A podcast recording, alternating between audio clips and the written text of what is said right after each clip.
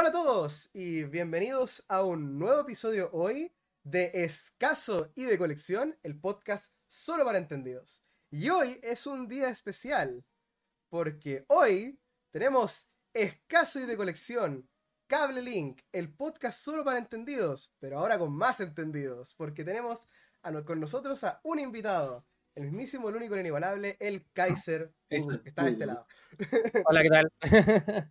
Está aquí, sí, está, a ese lado. Em, muy bien. Eh, hola Kaiser Pudú, muy buenas, ¿cómo estás? Em, bienvenido a Escaso de Colección, espero que le guste el podcast y eh, cuéntenos un poco quién es usted, qué es lo que hace.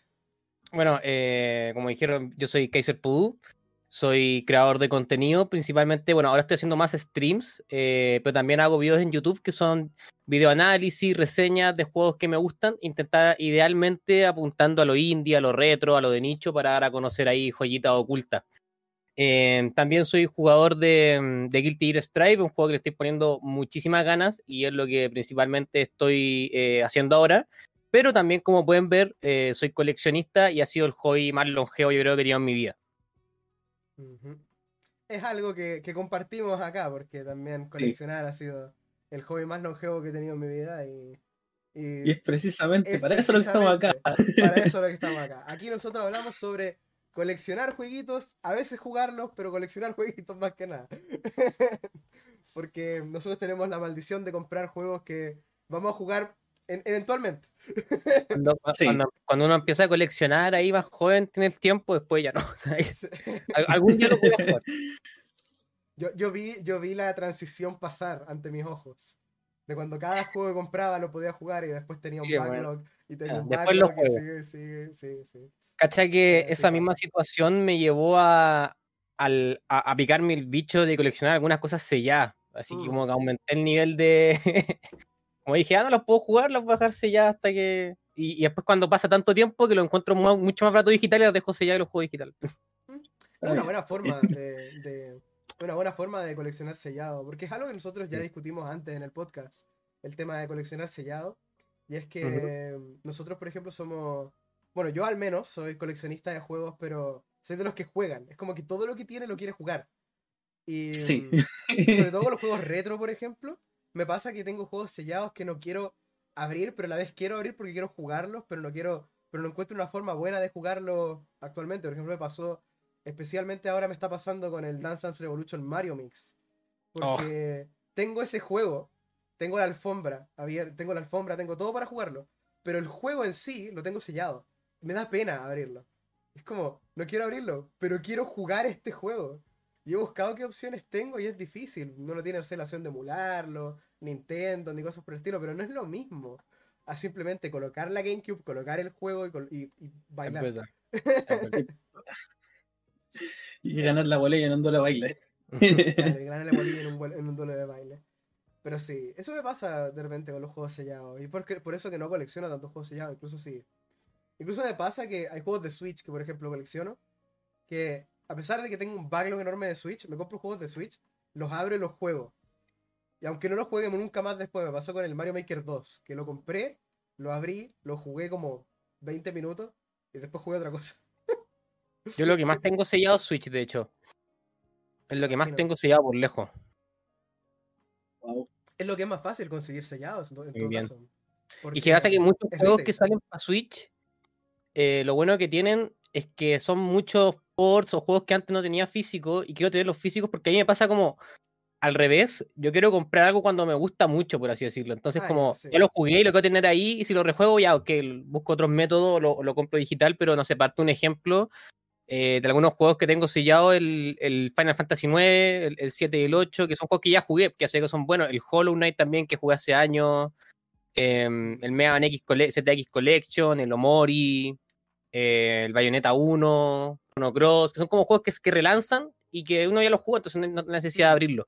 Sí, algo, eh, de hecho eso se me recordar. Bueno, yo tengo planeado hacer eventualmente una especie como de super compra fangamer.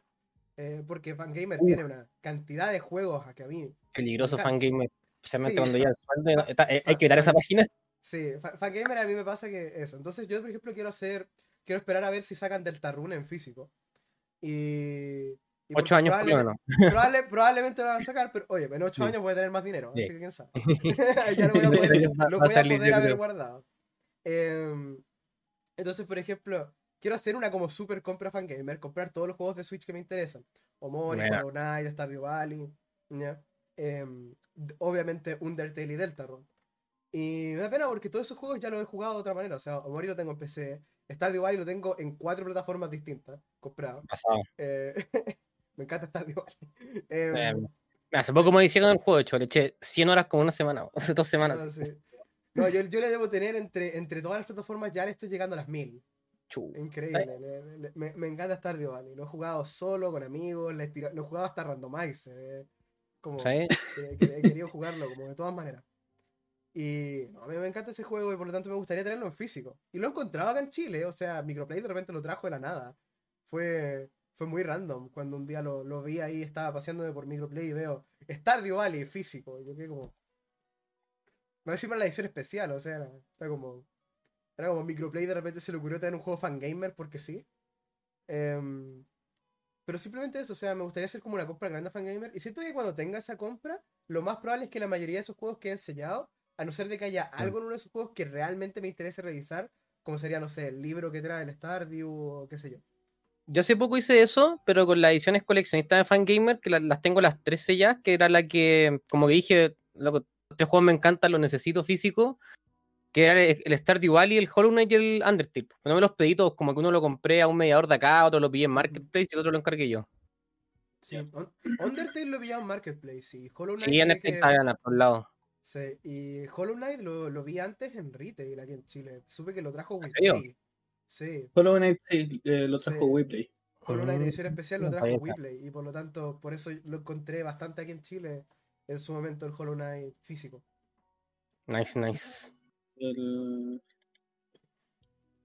O sea, me gustaría tener esos juegos. El tema es que eh, es difícil, por ejemplo, para, para, uno que no tiene tanto dinero o que no tiene eh, realmente un, trabajo muy estable, el, el convencerse a sí mismo de gastar eh, una cantidad mucho más grande de lo que vale el juego en, por la edición coleccionista, así como cuando uno podría usar ese dinero para comprar un juego que no puede conseguir a un precio más barato.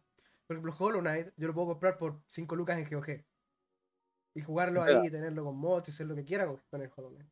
Lo tengo ya en mi Switch, de hecho. O sea, lo tengo en Switch en PC el Hollow Knight. Pero lo quiero en físico. Pero ¿cómo me convenzo a mí mismo de gastar 60 dólares en la versión física? Cuando puedo usar esos 60 dólares en comprarme otro juego de Switch que no he probado, que no he jugado, que me gustaría tener. Y, me pasa también a veces con ediciones coleccionistas de juegos de Switch que me gustaría tener.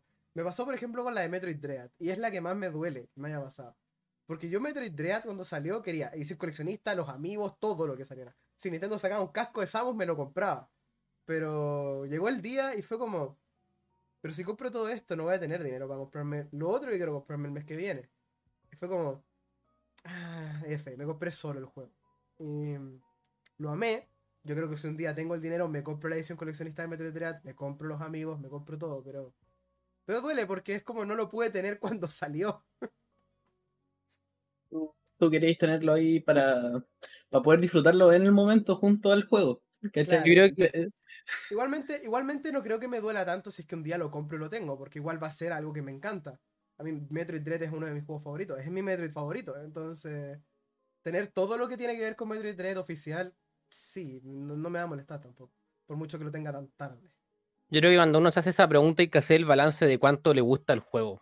O sea, por ejemplo, hay juegos que yo digo, esta weá yo la necesito sí o sí edición coleccionista. Nada, me gusta demasiado. Lo hago. Me pasó con el, el Leaf Alive, que hice de todo para conseguir la edición japonesa especial. Eh, y también con Metroid o sea, son juegos, y también cuando o sea, en ese tipo de juegos que uno tú sabes que te van a gustar, como que ahí tú tenés que hacerte la lectura a ti mismo de cómo te vas a sentir después si no tienes la edición coleccionista. Entonces yo pienso mucho en eso, es como ya me la compro, ¿no? Y ahí bueno, uno hace el balance. A mí personalmente eso me va a pasar ahora con Tears of the Kingdom. Porque eh, es? en la secuela de Breath of the Wild. Ah, el Zelda. Eh, Zelda no. Ya, la cosa es que yo soy extremadamente fanático de Zelda, es mi saga favorita. Y el tema está que cuando salió Breath of the Wild, yo no tenía trabajo ni sueldo estable. Era de estar en cuarto como de 500 lucas, ¿no? Como de 300 lucas, ¿no? Sí, entonces el, el Breath of the Wild salió. Y salió el Breath of the Wild, salió la edición eh, coleccionista y la edición de maestro. Y después salió la edición de Explorador. O sea, hay cuatro versiones de Breath of the Wild. Sí. Y yo quiero conseguir las cuatro. Pero el tema está que en ese tiempo comprarla, la edición coleccionista costaba, bueno, el juego normal costaba 60, la coleccionista costaba 80 y la maestro costaba 100.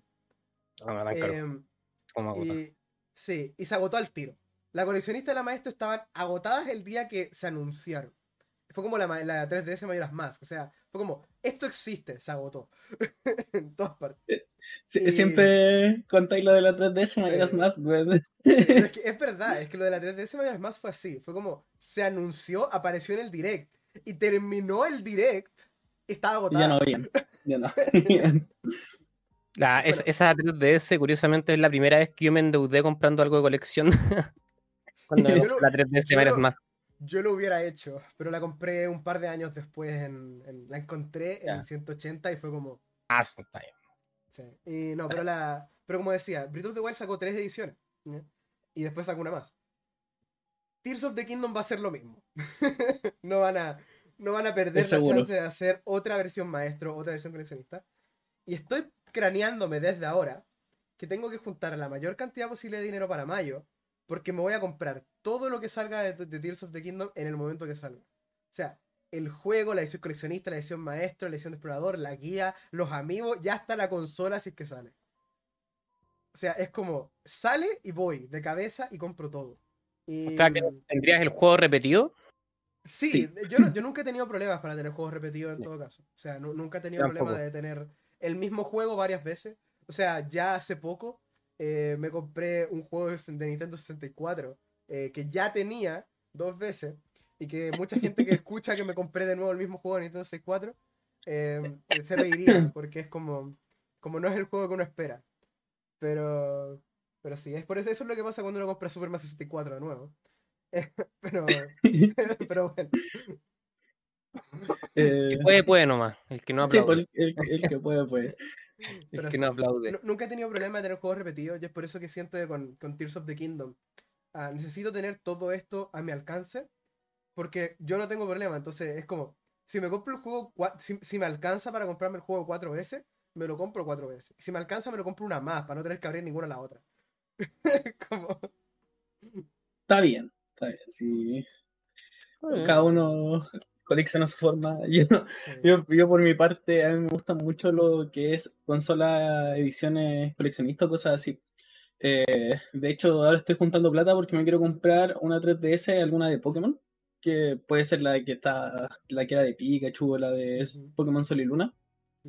O, o me quiero comprar la Switch OLED de Splatoon, que la encontré muy bonito el modelo.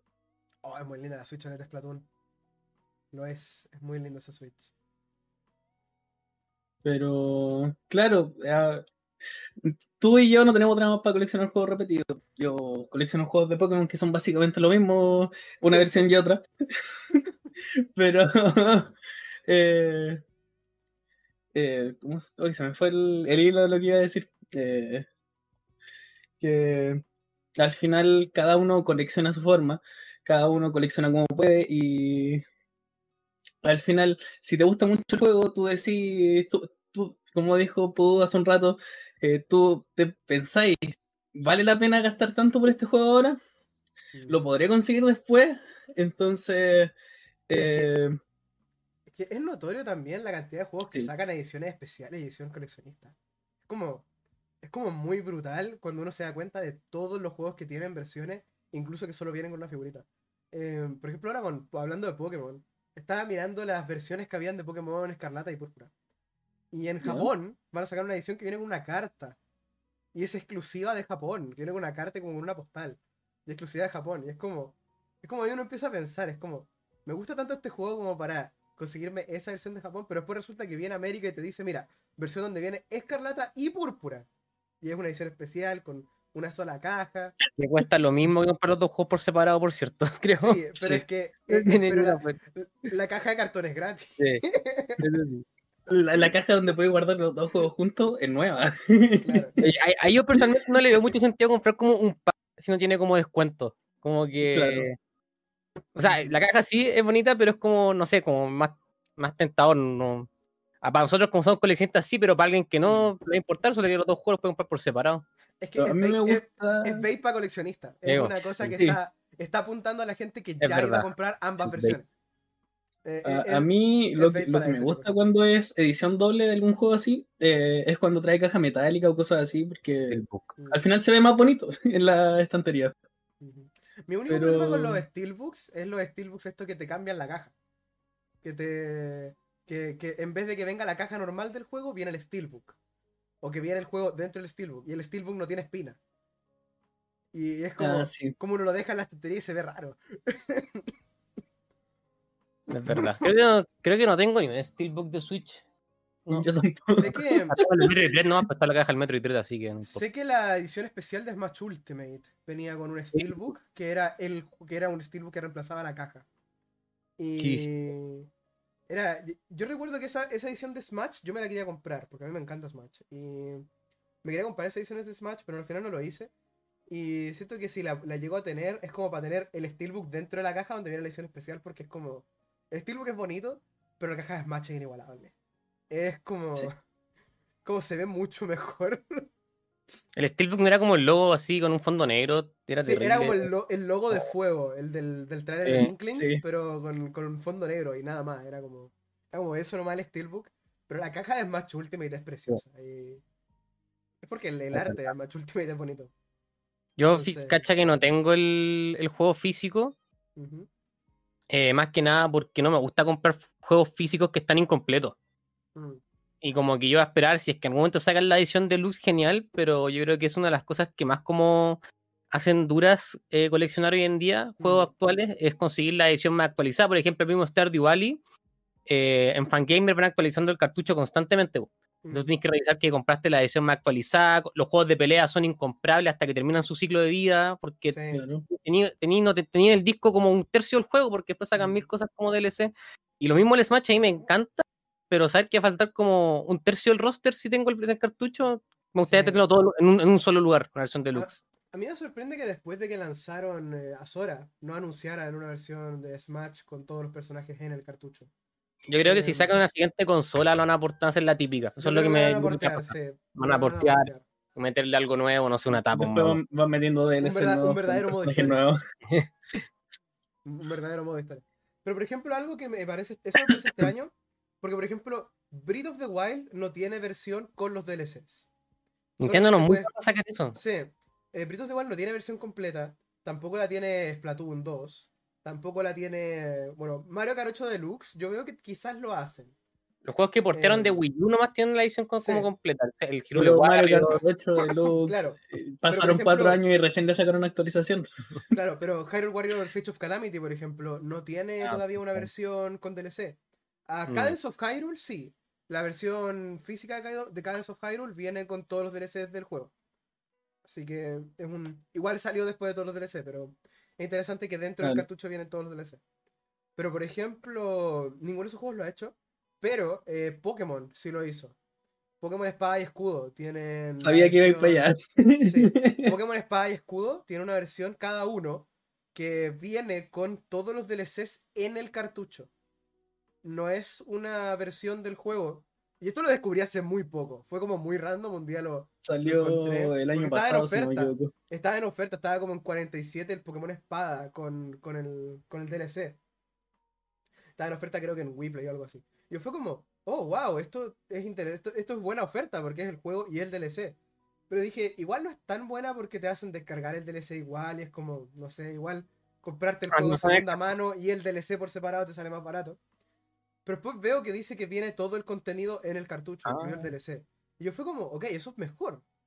No es muy agradable para los coleccionistas de Pokémon porque ahora tienen que comprar cuatro versiones del, de- del mismo juego.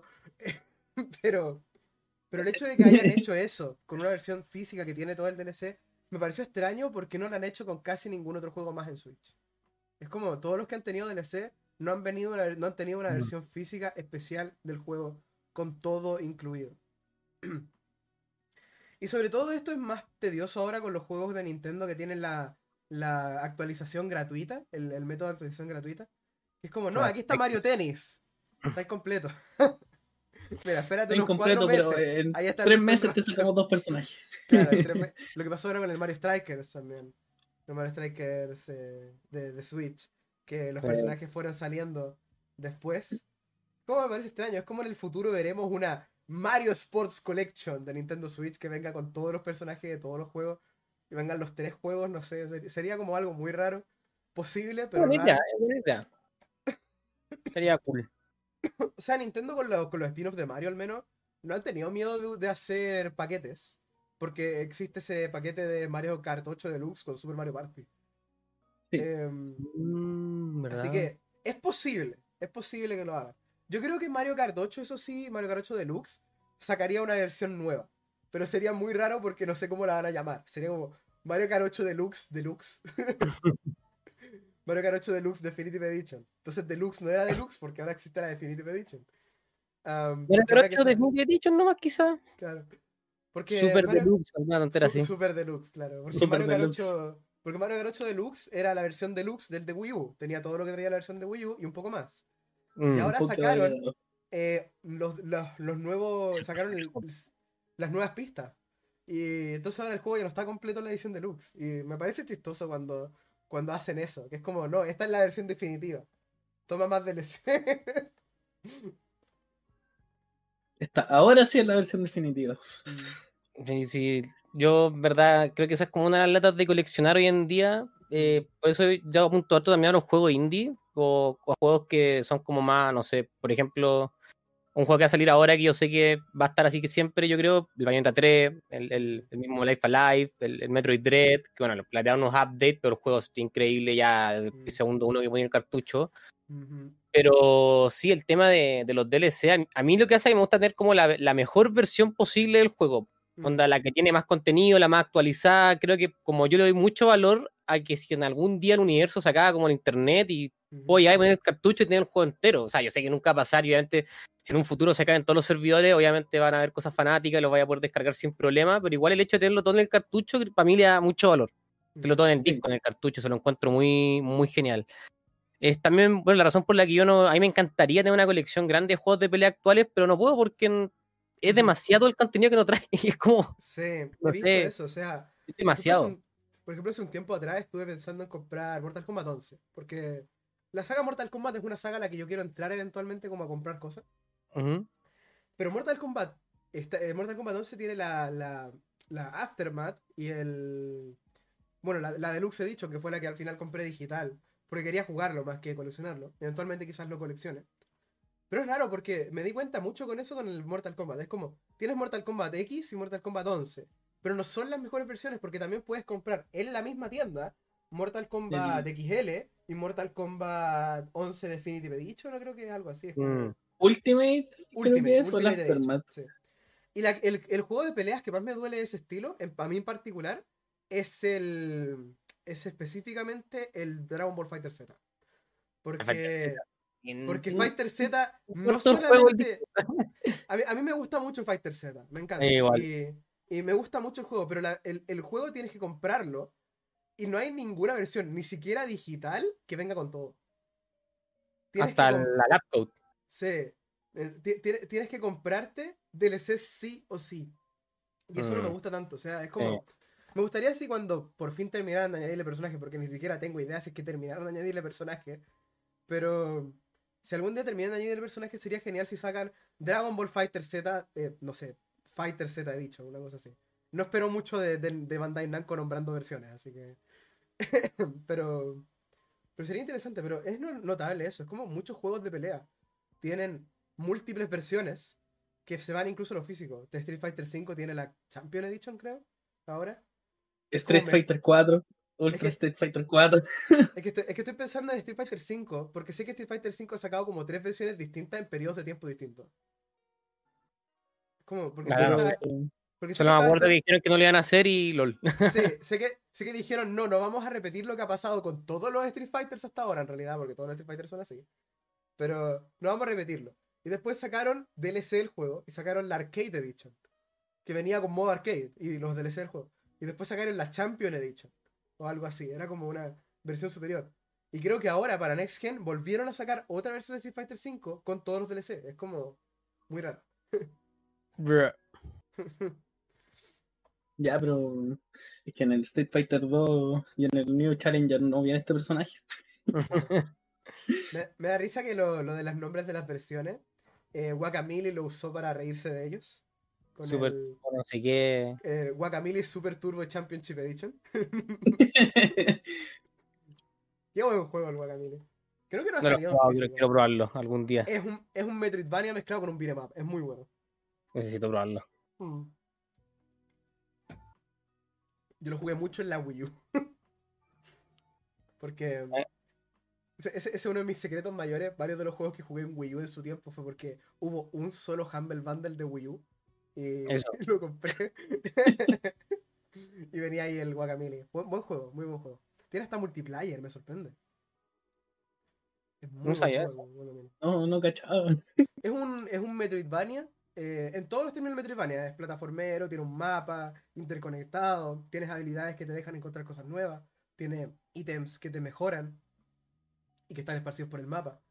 Eh, es un Metroidvania hecho y derecho, pero el modo de combate del Metroidvania es que es un beat'em Tú tienes combos con el personaje y tienes que pegarle a todos los enemigos.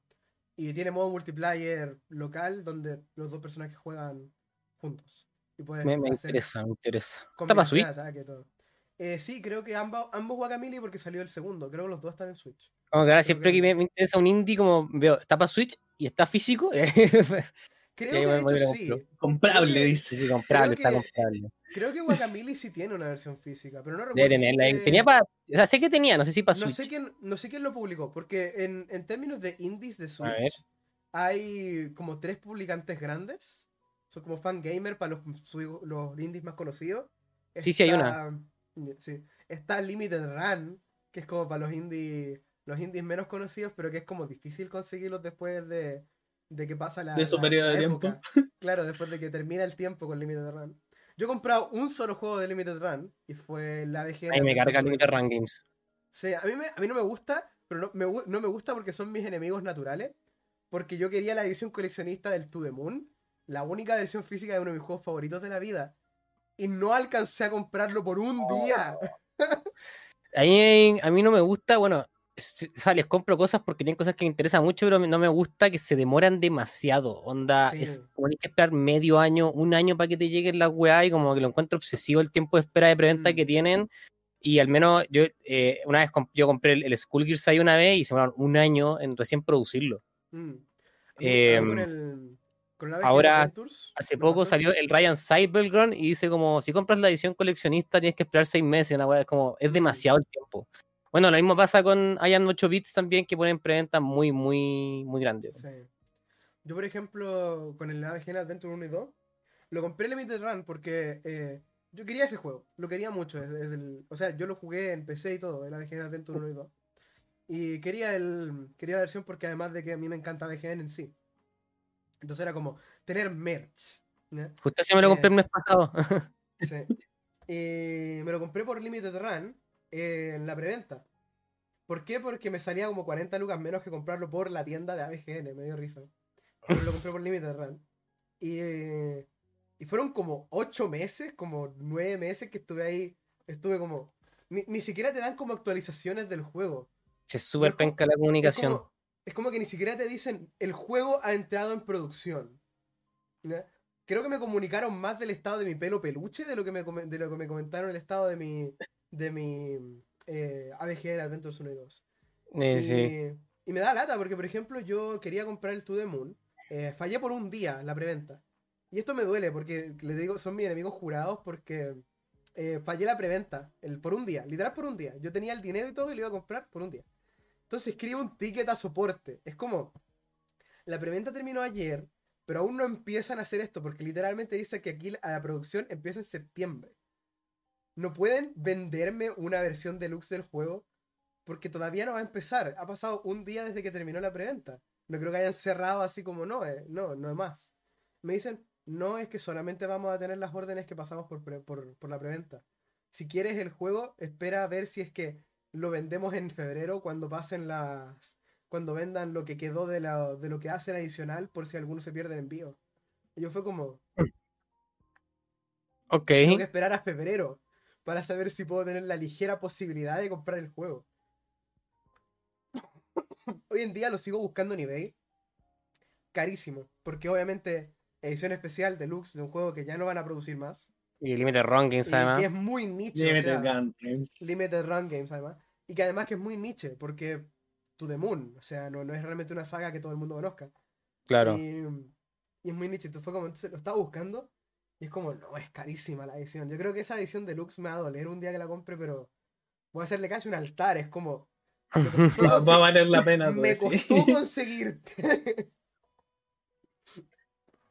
Yo con Limited Runs no le he comprado directamente el menú, eh, pero logré conseguir uno de los juegos que quería que ellos sacaron, que fue el Scott Pilgrim vs. The World, eh, en la edición especial, que lo conseguí por Facebook, Facebook como la- Marketplace. Cuatro ediciones especiales que sacaron. Eh, el que no venía en un, el que no venía con el diorama. La grande, la mediana, que no, hayan varias. La, la- Sí. estaba la, la chica que venía el juego solo, eh, la mediana y la grande. Tengo la ah, mediana.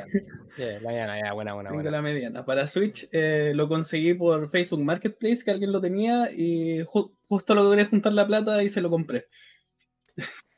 Eso, eso, Y, eso de que y valió juegos la que pena. tienen- eso de que hay juegos que tienen múltiples versiones de coleccionista también es como súper llamativo cuando los tienes que comprar después de que ya no se venden en retail.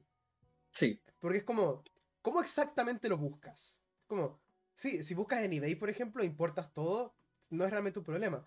Pero ¿cómo lo buscas, por ejemplo, en Marketplace? ¿Cómo buscas específicamente la versión coleccionista que quieres encontrarla en Marketplace? Por ejemplo, me pasa ahora con la edición coleccionista de Batman Arkham Knight. Perdón, no Knight, Batman Arkham City. Y la edición coleccionista de del Zelda Wind Waker de Wii U, del Zelda Wind Waker HD. ¿Por qué específicamente esas dos versiones coleccionistas? Porque la de Batman Arkham City viene con una estatua de Batman y la de Batman y la de Wind Waker viene con una estatua de Ganondorf. y bueno, Ganondorf es mi main deathmatch, es mi personaje favorito de todos los tiempos. Me pinté el pelo color Ganondorf, así que entonces era como era como lo que lo que- descubrí que existe una versión coleccionista de Wind Waker HD, que viene el juego y viene una estatua de Ganondorf, que además es una versión más pequeña de la estatua oficial de Fierce Force Figures que sacaron para, la, para conmemorar la salida de Wind Waker HD de Ganondorf, y fue como, lo necesito. ¿Cómo que esta lo consigo? como, Súper cara ¿Cómo? esa edición. sí, es carísima, pero ¿cómo rayos la busco, por ejemplo, en otras áreas que no sean eBay? Porque en eBay busco Wind Waker HD Collector's Edition Ganondorf Figure, y me va a salir al tiro. Y, y va a ser carísimo y va a salir costarme como 500 lucas el coste de importación. Pero, pero de qué es conseguible, es conseguible. Pero por Mm. ejemplo, ¿cómo la busco en otros lados? Por ejemplo, si, si voy de viaje a Europa, porque esa edición fue europea. Si voy de viaje a Europa un día, ¿cómo la busco en mercado europeo? ¿Cómo, ¿Cómo puedo encontrar? Porque si busco Wind Waker HD, me van a salir Wind Waker HD. Si busco Wind Waker HD Special Edition, me va a salir Wind Waker HD con la, con la carátula dorada. claro. no me va a salir específicamente la de Ganon. Entonces, es como ese tipo de cosas que hacen interesante el tema de, de buscar ediciones coleccionistas, porque hay juegos que tienen tantas ediciones distintas que es difícil encontrarlas si no eres completamente específico y específicamente en eBay. Mm, Es cierto. Algún día tendré más colecciones, más ediciones coleccionistas. La única edición coleccionistas que tengo, así como grande, bueno, tengo Danganronpa Decadence, eh, porque Danganronpa me encantó, pero llegué muy tarde a la saga, ese es mi problema. Llegué muy tarde a la saga Danganronpa y yo nunca tuve PlayStation hasta hace poco, entonces nunca tuve como la oportunidad de jugar los juegos de Danganronpa en físico en cartucho. Y hace poco me puse como en, la, en, la- en- en el mood de coleccionar algunas visual novel que tenía pendiente. Específicamente quise cole- quería- quiero coleccionar eh, lo que me falta de Phoenix Wright y después coleccionar lo que me falta de, mm, de eh, Hotel Dusk. em, porque me falta solo Hotel Dusk, es chistoso. Pero me falta coleccionar Hotel Dusk. Luego me falta coleccionar lo que me falta de Zero Escape eh, y, Profesor Layton, a Famicom Detective Club y Danganronpa. Y, y Danganronpa fue como el que llegó al final. Y fue chistoso porque fue el que, el que, el que vi Danganronpa Decadence y fue como, pa' adentro. Lo necesito, porque me, me, me gustó demasiado Danganronpa y siento que es como, eso me... Siento que hay otros juegos, por ejemplo, que también quiero de la misma línea. Quiero World, World Ends Club, por ejemplo. A Inosia, que creo que están en físico los dos. Y- No sea solo en japonés. no sé, solo en japonés, sí, pero Famicom Detective Club en The Switch también solamente está físico en japonés. Entonces, entonces los quiero conseguir eventualmente. y tener esa colección de visual novel que tanto quiero, pero es tan chistoso porque es como, como no sé, de todas las sagas podría haber usado el mismo dinero que usé para comprar Danganronpa Decadence, lo podría haber usado para comprar Hotel Dusk y terminar esta saga, pero no lo hice. Me compré Danganronpa Decadence. Ya, pero Danganronpa Decadence tiene la saga de completa y... no, no, no, viene la, no, viene la, saga completa, falta Todd Games. Ah, verdad. Así que. Y ahí voy a tener que conseguirme algún día los demás juegos en PC Vita. Para tener la colección completa. Ahí está el problema. ¿Dónde conseguir los juegos de PC Vita acá? Yo me acuerdo que esta fue la, la, primera colección como que me propuse a completar y hice, que fue tener todas las ediciones coleccionistas americanas de Rompa y lo logré. O sea, tengo, eh, fue las primeras como hitos de mi colección, la, la, las las, todas las ediciones eh, norteamericanas coleccionistas, ahí la del 1, la del, 1 que es súper cara ahora, la del 2, la, el B3 Pavita y Play 4, eh, los dos Ultra Spare Gears y también ahora el Decadence que salió hace poco, lo de comprar por obligación. Ah, también el, hay uno que se llama 1 más 2 Reloaded, también ese. Sí, el 1 más 2 Reloaded. Em, sí. Y el Genosia también es un juego que me quiero puro comprar para mi colección porque para mí uno de los mejores visual novel que existe. Lamentablemente está solo japonés, pero igual para tenerlo ahí yo no suelo comprar juegos que están only japonés, pero ese juego merece la excepción. Sí, yo, yo tampoco soy de comprar juegos que son exclusivamente japonés. Tiene que ser un juego que me guste mucho, mucho. O tiene que ser un juego que solo encontré en japonés o que me compré en japonés porque sí. Ah, por ejemplo, me pasó hace poco con. Por ejemplo, con Another Code. Me compré el primero en japonés. Y después de eso me puse a pensar. Cuando ya lo tenía en la mano, estaba volviendo a mi casa con el juego en la mano y fue como. Pero este juego salió en inglés. Detalle. Entonces ahí tengo la Another Code Ri en japonés. Ah, tengo el Miles Edgeworth. De hecho, eh, te la voy a contar de nuevo porque es como. E, esta historia le va a gustar mucho al Kaiser Pudu. Mi problema con Phoenix Wright es que ya creo que no los puedo coleccionar en inglés. Porque eh, yo amo la saga Phoenix Wright. Es mi segunda saga de videojuego favorita. Es eh, los Ace Attorney en sí. Me encanta. Entonces resulta que empecé a coleccionar Ace Attorney. y empecé como a, verlo. Y entonces viene alguien, alguien muy especial para mí, y me dice, oye, te compré un Attorney. Y me compré el Trials and Tribulations japonés. ¿Ya? Japonés, perfecto. Un día estoy paseando por Marketplace y encuentro en venta Ace Attorney My Edgeworth Investigation 2, edición especial, la que viene con el disco de música. Y tenía también el, el, el Miles Edgeworth 1 en japonés. Entonces los compré los dos. Porque dije, ya, voy a comprar los dos. Fui a una feria friki y volví con Apollo Justice en japonés. Y me compré los tres de GBA en japonés. Y tengo la edición de, Switch de la Trilogy, que es la caja japonesa. Me compré el Great Saturn en inglés, sí. Pero me di cuenta que todos los otros Saturn los tengo en japonés. Y si quiero comprarme los de 3DS, solo existen en japonés. Entonces, a este paso creo que voy a tener toda la saga en japonés. Lo bueno, lo bueno al menos, o sea, lo rescatable es que los Phoenix Wright traen en inglés la versión japonesa, eso es lo bueno. Excepto el, el, 2, pero eso es un, buen detalle. No sé si, no sé si las de 3DS lo traigan, pero al menos los DS sí. Sí, sí que es algo que salva. Sí, pero ahí tengo el, el Miles Sword 1 y 2. creo que fue como lo que, lo que triggerió el hecho de que ahora ya no tengo otra opción que comprarme todos los, los Phoenix Wright en japonés. Porque como te digo, los de 3DS, ninguno salió en físico en América. Ninguno todos salieron en japonés, así que. De hecho, yo encontré sorprendente que haya salido el Great Saturni en América, me hizo muy feliz eso. Me a mí también. Yo, pensaba seriamente que iba a salir solo en digital y iban a lanzar la versión física en, en, japonés. Mm. Yo lo otro que pensé es que quizás iba a aprovechar eh, Capcom y ponerse inteligente y, y lanzar Trilogy físico en América. Pero no lo hizo. Sacaron una edición, sí, del japonesa, pues con los dos, con el Trilogy mm. y el Great, con una caja especial bien bonita. Sí, la quiero conseguir algún día. La, creo que es la Ryunosuke Collection o algo así. Sí, yo la, yo la compré de preventa, así dije, no estaba, sí o sí, sí o sí. la he comprado en preventa en Amazon Japón. Yo de Amazon Japón he comprado una sola cosa y creo que lo voy a, lo voy a volver a hacer de nuevo. Porque compré ahí la preventa de la edición coleccionista de Hatsune Miku Project Diva Megamix. Y es lo único que he comprado en Amazon Japón. Pero no, es. Creo que es como súper bueno Amazon Japón. Es como. Compré la preventa, salió el juego, dos días después estaba en mi casa. sí, es verdad. Muy rápido. Eh, mucha- muchas veces lo que hace Amazon cuando ya tiene el producto disponible, eh, esto es una wea de, de Amazon más que nada, cuando ya tienen el producto disponible en la bodega, en vez de mandarlo el día que sale el producto, lo mandan para que al usuario le llegue aproximadamente en la fecha de salida del producto. Mm. Sí, sí, sé que eso hace Eh. Amazon. Lo sé porque Eso- también compré el Bueno. Great Attorney en preventa en Amazon. E- Eso, eso me gusta mucho de Amazon, que eh, la gestión con los tiempos de envío. Sí. Cumplen bastante bien. Sí. A mí, a- hablando de la Renosuke Collection y todo eso, me sorprende eso sí la cantidad de juegos de Switch que hay ahora para coleccionar. Es como. Es como. Yo no he crecido tanto mi colección de Switch, pero el otro día estaba haciendo la cuenta de cuántos juegos tengo de cada consola y me di cuenta que la Switch superó a todas las otras consolas que tengo. Actualmente.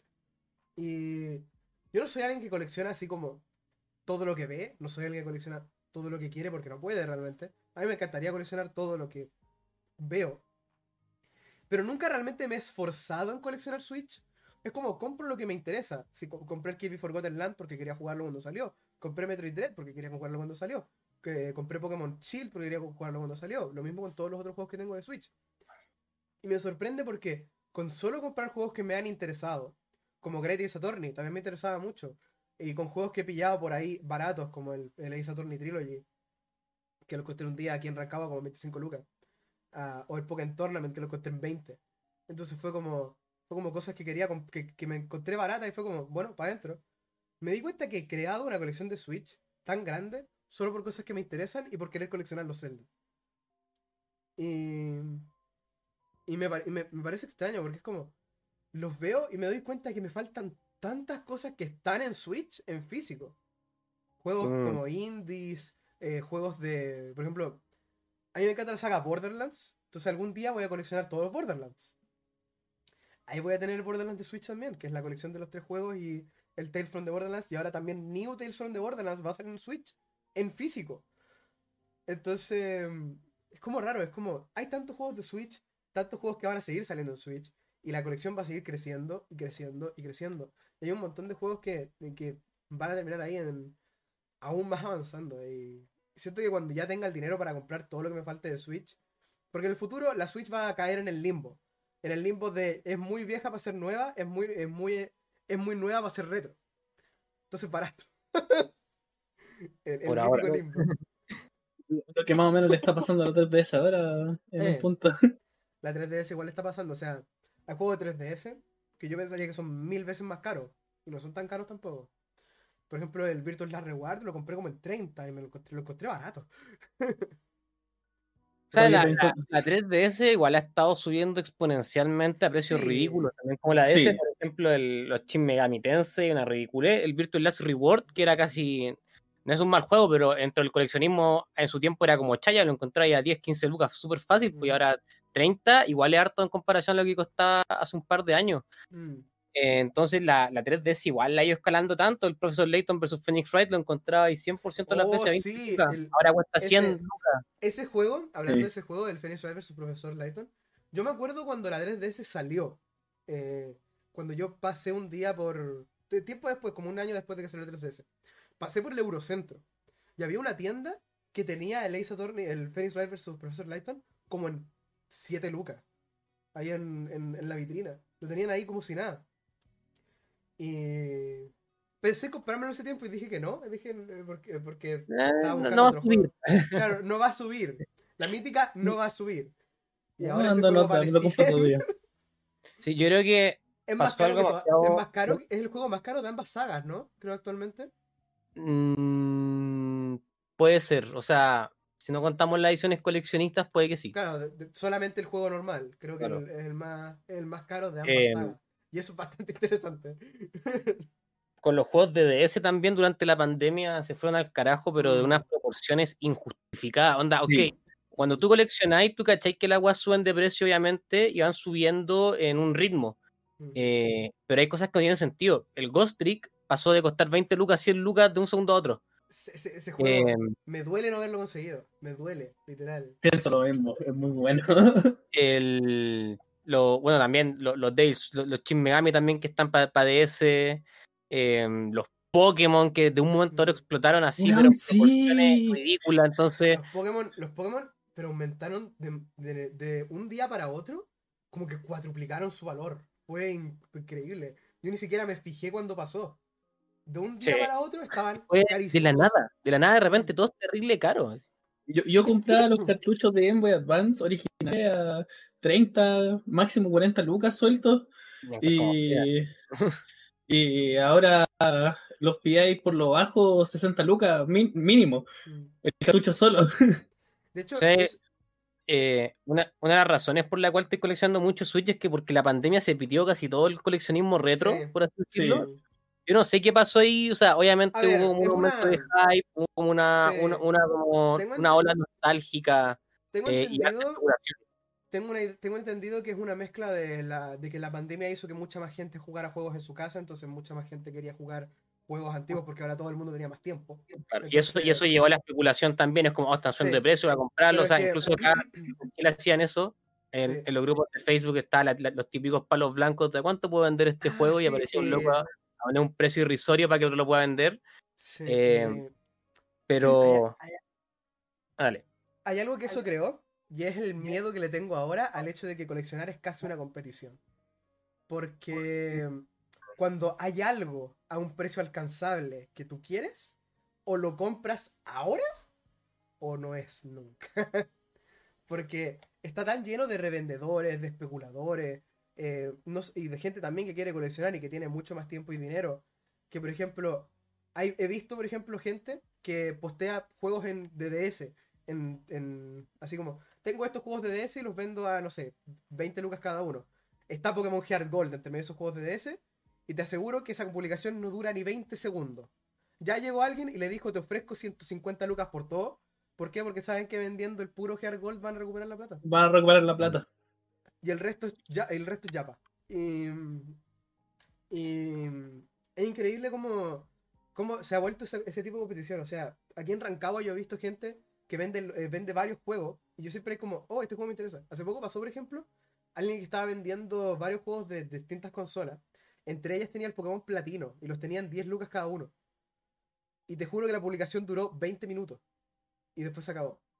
Y me pasó también hace poco con otra que me dolió y que Axepa sabe que me dolió porque le mandé específicamente la publicación.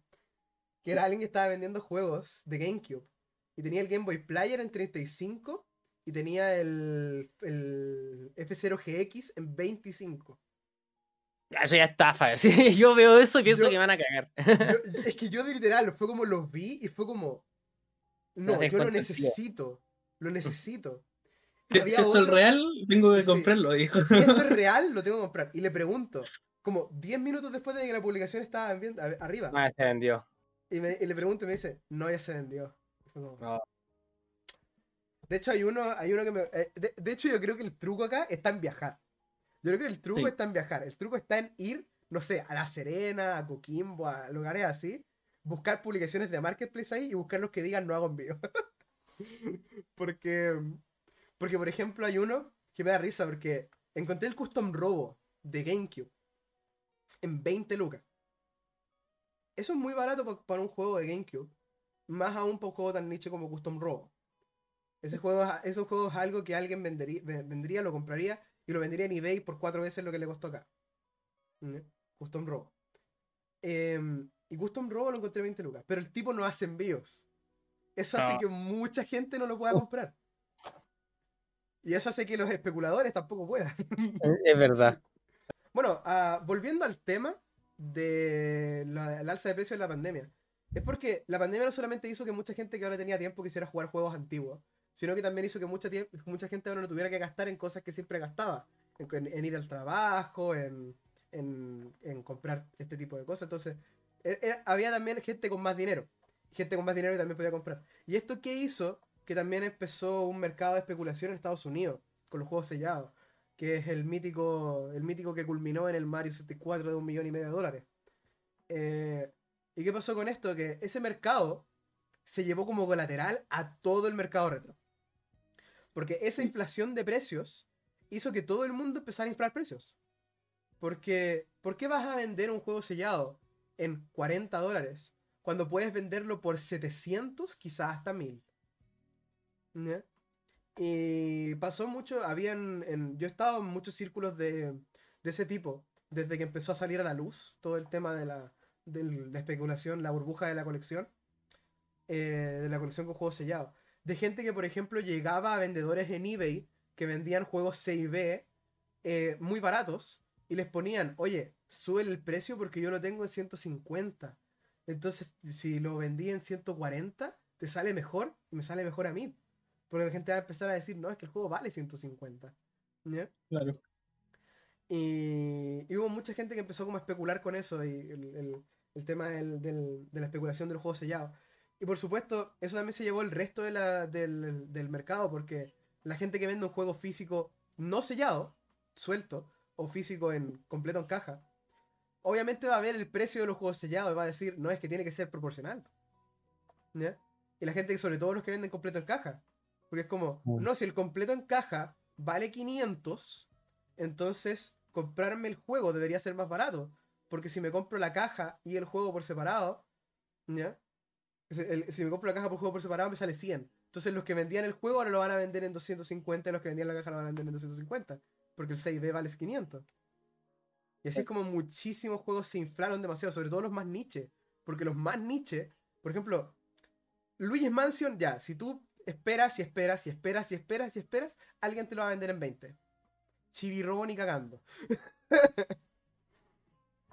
no sé, Gotcha Force ni cagando.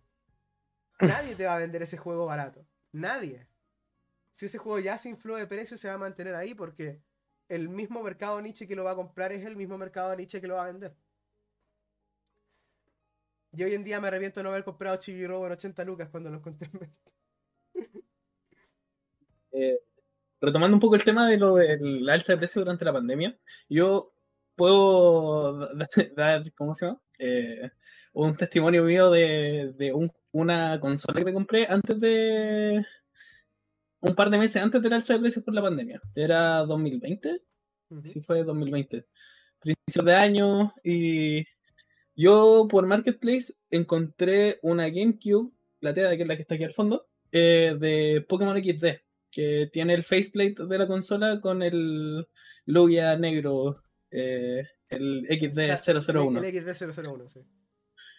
Entonces, eh, yo pillé esa consola eh, a 60.000 con el Pokémon Colosseum y el Pokémon XD. Eh, me salió eso, la consola con los dos juegos. Y ahora solo el Pokémon Colosseum está bordeando los 60 mil pesos, el XD 60, 70 mil pesos también, y la consola otros 60 a 80 mil pesos también. Y la he visto más cara, ¿eh? la de la XD001 la he visto más cara. Yo creo que el mayor juego que vi con el tema del alza de precios de la pandemia, porque esto yo lo vi, lo vi, literal. Eh, bueno, tengo dos historias acá. Tengo la historia del, Mercado Libre y el del Metroid Prime. Em, el Metroid Prime y el, Metal Gear Solid Twin Snakes. Que todavía no había empezado a alzarse tanto los precios, estábamos como en la mitad. Y un día me meto a Mercado Libre y decido buscar juegos de GameCube. Y encuentro a alguien que estaba vendiendo el Metroid Prime 1 y el 2, 90 lucas cada uno. A cada uno. cada uno, por Metroid Prime 1 y 2. Cada uno. Y después veo otro que estaba vendiendo el, el Metal Gear Solid de Twin Snakes. Y era la, la, versión de Player's Choice más encima. De Twin Snakes. Le tenían 140 lucas. El Player's Choice, El Player's Choice, claro. Y yo creo que ahí me di cuenta que estábamos empezando con la alza grande de juego. Y me empezó a doler porque yo particularmente quiero coleccionar GameCubes y GameCube. Y a mí me encanta GameCube. Hace poco, hace un año y medio, me compré todo lo que quería de GameCube y fue horrible, no me imagino cómo decir ahora. Ahora es aún peor. O sea, me compré, o sea ya compré chirro, así que no creo que puedan peor. Eh, por ejemplo, hay cosas de GameCube que sé que me van a costar conseguir. Por ejemplo, la Panasonic Q. Jamás la voy a comprar.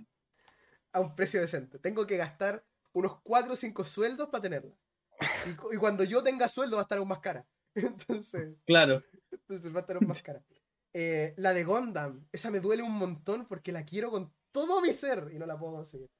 la, de, la de color blanco, la que es totalmente blanco, la de Crystal Chronicles, también muy precioso ese GameCube y no la voy a encontrar en ninguna parte. Muy lindo ese GameCube. Y después están las otras, los de la color naranja. y sus respectivos Game Players. Es como. Y después quiero coleccionar GameCube y los juegos de GameCube. No tengo Chibi Robo. Ya voy a sufrir con eso. No tengo. bueno, al menos me conseguí el Star Fox Adventures, que lo andaba buscando hace mucho tiempo ese juego. Em, pero eh, tengo Luis Macio, el Sunshine, tengo como lo importante. Pero F0 GX, esa era mi única oportunidad de conseguirlo barato. el F0 GX. Eh, he visto juegos como. El otro día vi Mario Kart eh, Double Dutch, que es como el juego que estaba en todas las GameCubes. Todo el mundo tuvo Mario Kart Double Dutch. Ese juego no debería ser caro, ningún Mario Kart debería ser caro. Alguien lo estaba vendiendo como en 60 lucas. Fue como. Es como lo que pasa con ahora con ahí me da risa, mucha risa este tema de los Torna del Xenoblade 2.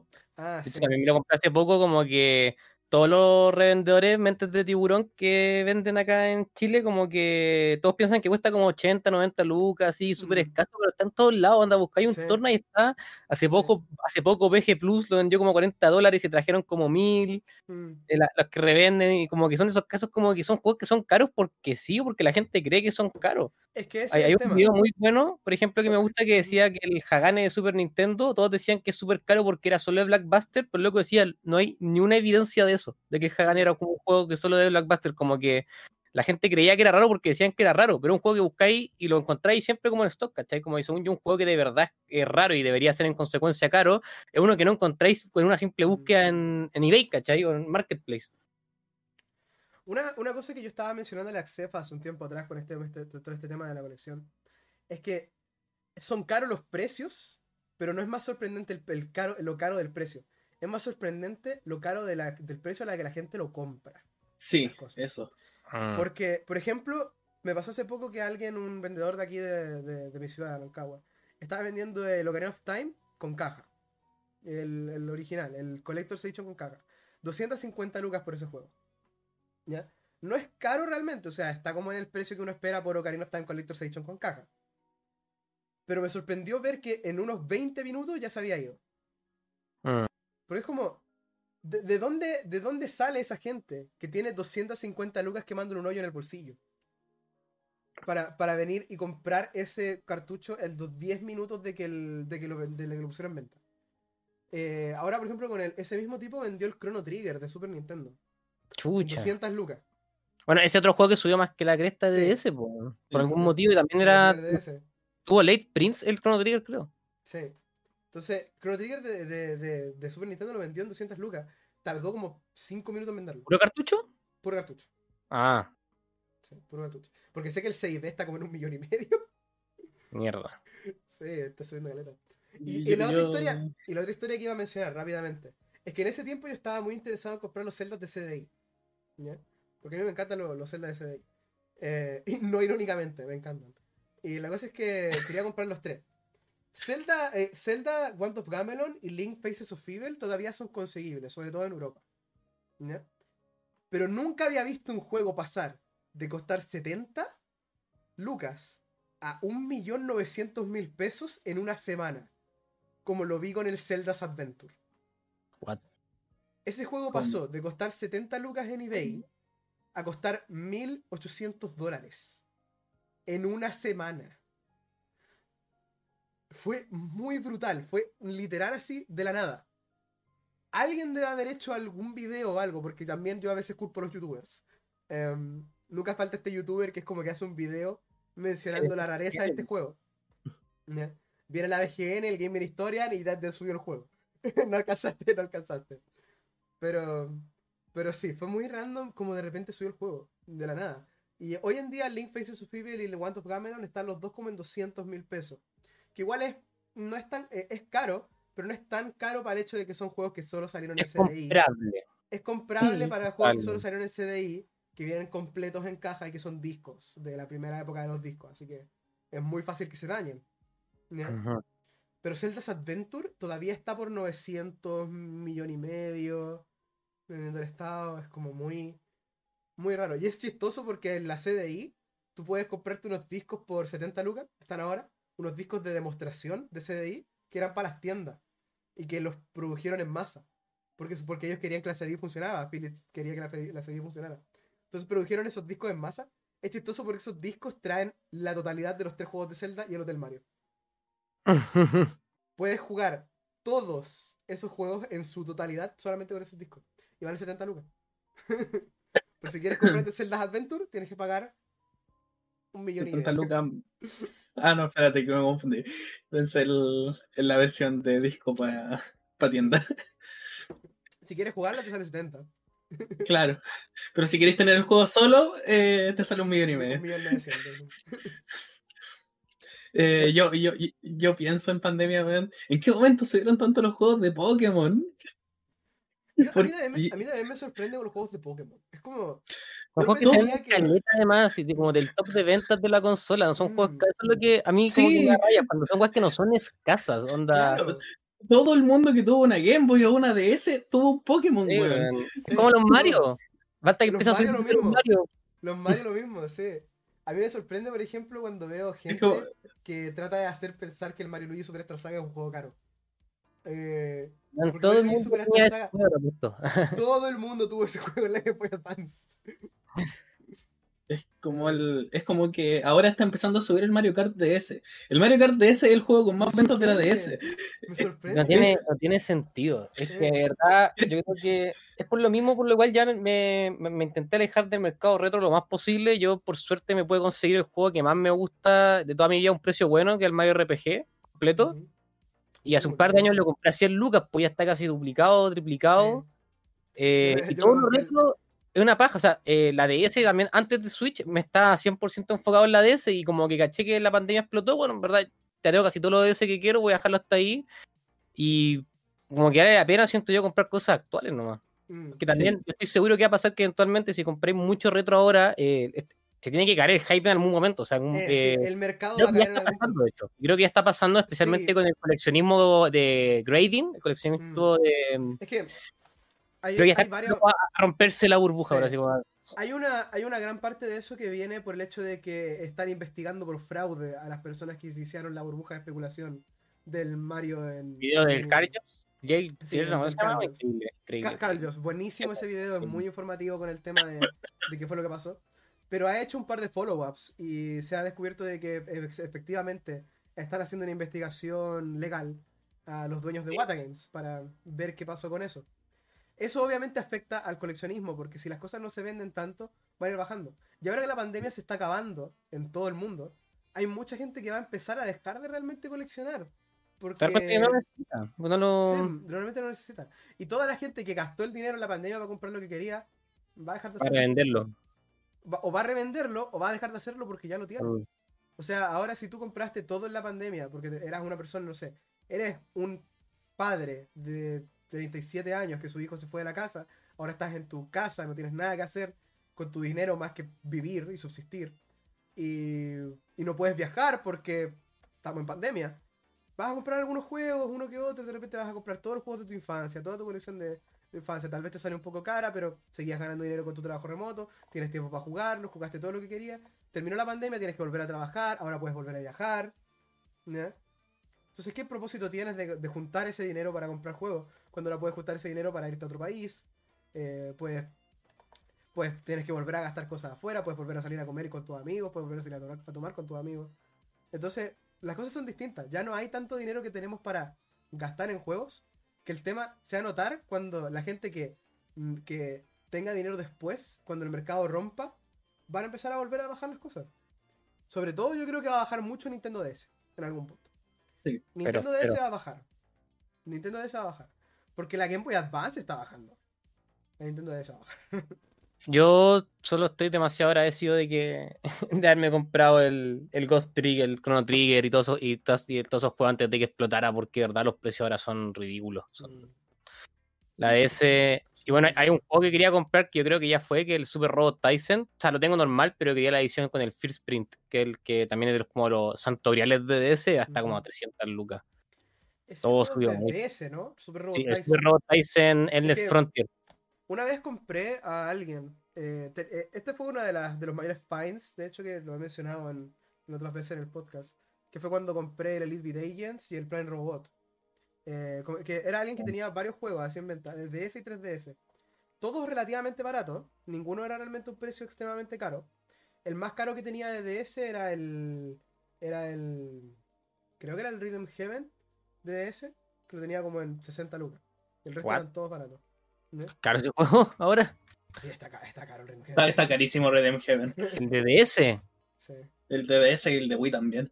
El de Wii sobre todo está bastante caro ahora, porque el de Wii creo que fue eh, eh, raramente impreso. Eh, entonces el tema era, que... o sea, era fácil, era como, yo me lo compré en un Niop de Zetamar así como a 15 lucas. Mm. De tiempo. Entonces, claro, fue como, empezó a evolucionar este tema de los juegos, y este tipo tenía estos juegos así en, mente.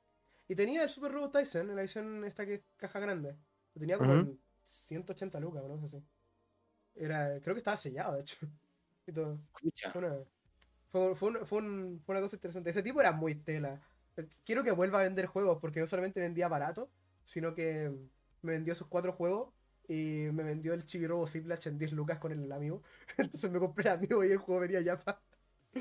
Ya, pero el, el Chibi Robo de 3DS igual está conseguible en retail en estos momentos. En todas partes. Creo que sí. los juegos. A mí me dice cuando, cuando, están de vender así Chibi Robo más de, ese mes de 20 lucas, yo me cago en la risa si ese juego. A mí, a mí me pasa ahora con el Metroid Prime Federation Force. Porque he visto mucha gente que lo está tratando de vender en 25. Como ese juego vale 15 con suerte. Lo bueno es que los de 3DS también están empezando a bajar, lo he notado. Sobre todo con los Zelda. Porque, por ejemplo, a mí de 3DS me faltan solo dos. Que son el. El Zelda. Bueno, el Hyrule Warriors Legends y el Triforce Heroes. Y. Que son las dos chayas de los, de los juegos de Zelda 3DS. Y. El tema está que los vi en su tiempo como en 35, 40. Eh, el otro día encontré el Triforce Heroes en 15. Así que yo creo que van a empezar a ir bajando los juegos 3DS un poco porque el hype igual ha muerto y va a seguir muriendo. Porque ahora que estamos de vuelta a la vida normal, ah. difícil que la gente realmente quiera decir, no, es que este juego es caro. Y se va a mantener caro. Va a estar caro toda la vida. vamos a empezar a, bajar un poco los precios de los juegos. y Igual algunos juegos algunos juegos de Zelda durante la pandemia subieron. O sea, de, de Zelda 3DS específicamente subieron igual durante la pandemia.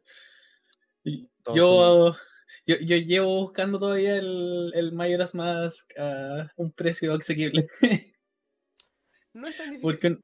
Yo diría que para encontrar ese tipo de juego, yo diría que para encontrar los populares de 3DS a un buen precio, lo mejor es tratar de farmear eh, eh, tiendas que venden juegos usados. Eh, así juegos usados Nintendo Select. Claro, juegos, como Zetamar, como Microplay, pero los que tienen las que los juegos usados en la tienda. No los que tienen como una página donde tú revisas los juegos usados. Porque esos son los juegos que ellos reciben en parte de pago. Entonces, ah. es como un buen lugar para farmear esos juegos porque hay gente que tenía 3DS y que ahora está entregando esos juegos de parte de pago. Fue la forma en la que conseguí. Fue la forma en la que conseguí Project Cross Zone 2 en 10 lucas. un buen trucazo, la verdad. ¿eh? Mm. Yo diría que eso también es una cosa muy importante para tratar de, de coleccionar. Es que, sí, Marketplace es bueno, pero el lugar donde la gente lleva sus juegos es a las tiendas. Que aceptan juegos en parte de pago. Sí. Eh, Glory of Heracles lo conseguí en 15 lucas porque estaba. Porque era una tienda que recibía juegos en parte de pago. ¿Por qué? Porque ellos reciben esos juegos, después los ponen en venta. Y eh, ellos simplemente reciben sus juegos, los venden y los pueden poner el precio que ellos quieran. Entonces los pueden, los pueden comprar súper barato porque las personas que los van a dejar parte de pago no tienen ni idea cuánto van esos juegos. Ellos solo van a deshacerse de cosas que tienen en casa que ya no usan y llevarse a lo que van a usar. Y es notable porque tú, tú ves esa gente que vende juegos en parte de pago y esas tiendas que venden esos juegos en parte de pago. Y si hay algunos caros, pero creo que es el, el lugar donde puedes conseguir la mayor cantidad de juegos que no son, que, sobre todo los niches. Porque los niches, alguien que va a una tienda así promedio, no va a comprar, no sé, Harvest Moon de Switch. No, no lo va a comprar, va a comprar el Zelda, el Mario, el Pokémon, el juego usado que, más le interese. Ni siquiera se, van a pensar en el precio, van a comprarlo. Así que el, juego de Nietzsche va a bajar, va a bajar, va a bajar. hasta que llegue alguien que hasta que llegue o el revendedor o tú que tuviste la suerte de encontrarlo ahí en, en, en poco más baratos. Así que eh, eh, eh, es, un buen truco el tratar de buscar esas tiendas que aceptan juegos en parte de pago. Sobre todo las retail, porque cuando te dicen, no, ¿dónde compras juegos? No, yo compro en Zmart, más fácil ir a buscar. Así que ojalá que empiecen las recepciones de juegos usados de nuevo y ver qué hay de Switch en, un periodo ya, bastante interesante. y ver qué aparece, porque igual no estuvieron recibiendo el juego durante tanto tiempo. Yo me acuerdo mm. que en 2016, 2017, un amigo estaba cambiando su PlayStation 3. O sea, fue a una tienda y entregó su PlayStation 3 con algunos juegos como parte de pago y se compró la Play 4. ¿Cachai? Y. Creo que, Zmart hizo eso. este Es que el tema está que. Igual pasó que con la pandemia esas tiendas cerraron. Entonces uno no puede, uno podía ir a revisar los juegos usados de la tienda. Tenía que comprarlos por internet y era lo que les quedaba de la de antes de, de antes de o los que compraron de Switch y la gente no les gustó y los devolvió nomás. Bueno, Switch de PlayStation 4 y de Xbox. Creo que eso es el tema de, de, comprar juegos usados hoy en día. Que ahora que vamos a volver, también va a volver al estándar de los juegos usados en general. La gente ya no va a estar vendiendo sus juegos por Marketplace que tienen otros ejemplos de juegos que están vendiendo ese mismo precio. La gente va a volver a la ignorancia de llevar los juegos a una tienda y cambiarlos porque es más rápido, más barato, más útil. claro que al final entregáis un juego, pagáis un poquito y, te dan un juego nuevo mm. que tú quieres ocupar. Sobre todo para los que queremos coleccionar Switch eventualmente, los que queremos terminar nuestras colecciones de Switch, nuestras colecciones de, de Xbox, por ejemplo, los que están coleccionando PlayStation 4, yo creo que los que coleccionan PlayStation 4 la están comiendo, pero excelente. Todo barato. Todo barato, todo barato y armarse una tremenda colección de Play 4. De hecho, yo, no yo no lo hago con la Xbox One. Yo no lo la Xbox One también. Porque yo, por ejemplo, hace tiempo. Eh, sí. Yo hace un poco, por ejemplo, quería coleccionar todo lo que tiene que ver con Metal Gear Solid. Entonces tenía el primer juego, me compré el segundo, el tercero. Eh, en, una, en un par de tiendas que eran con contactos míos, que yo conozco, que me, que me conocen a mí, entonces fue como, oh, tenía el Metal Gear Solid 2. ¿Cuánto me lo dejáis? ya, y la cosa es que eh, voy a decir. y recuerdo que dejé para el final el Metal Gear Solid 5 porque sabía que era el que más barato me iba a salir y el más fácil de encontrar. Lo encontré en Xbox One en 10 lucas. La mm. primera tienda que encontré. listo. Eh, son ratos los juegos de Play y mm. Xbox en general, son lo bueno que tienen. Sí. Mm. Yo la otra vez me compré un juego de Play 2, eh, japonés, el Katamari. Ay, ¿Cómo era el Katamari? Katamari Damacy, una edición especial, o sea, edición. Eh, Greatest Hits, creo que fue, sí, caja, amarilla, Greatest Hits. Eh, a dos mil pesos. a un tipo que estaba vendiendo así como saldos que le iban quedando de, su tienda de Instagram y los puso en oferta en una historia por el día. Mm. Y yo lo vi y dije, ya esta weá, igual, igual, igual no lo, no lo voy a llegar a encontrar aquí en América, acá en Chile específicamente. Claro. Me, lo compro. Me pasó algo parecido con el, con el Kingdom Hearts Final Mix, el 1 de PC2, que lo compré, que salió solo en Japón. Lo compré a alguien que estaba como deshaciéndose de lo que le quedaba de cosas japonesas que tenía en venta. Me costó como 6 lucas. Pero sí, coleccionar, por ejemplo, una cosa que yo quiero hacer, quiero volver a hacer pronto. Que dejé de hacerlo porque se me acabó la estantería. Que eh, yo estaba coleccionando Xbox 360. Específicamente Xbox 360. ¿Por qué? Porque coleccionar 360 es muy barato. Muy barato.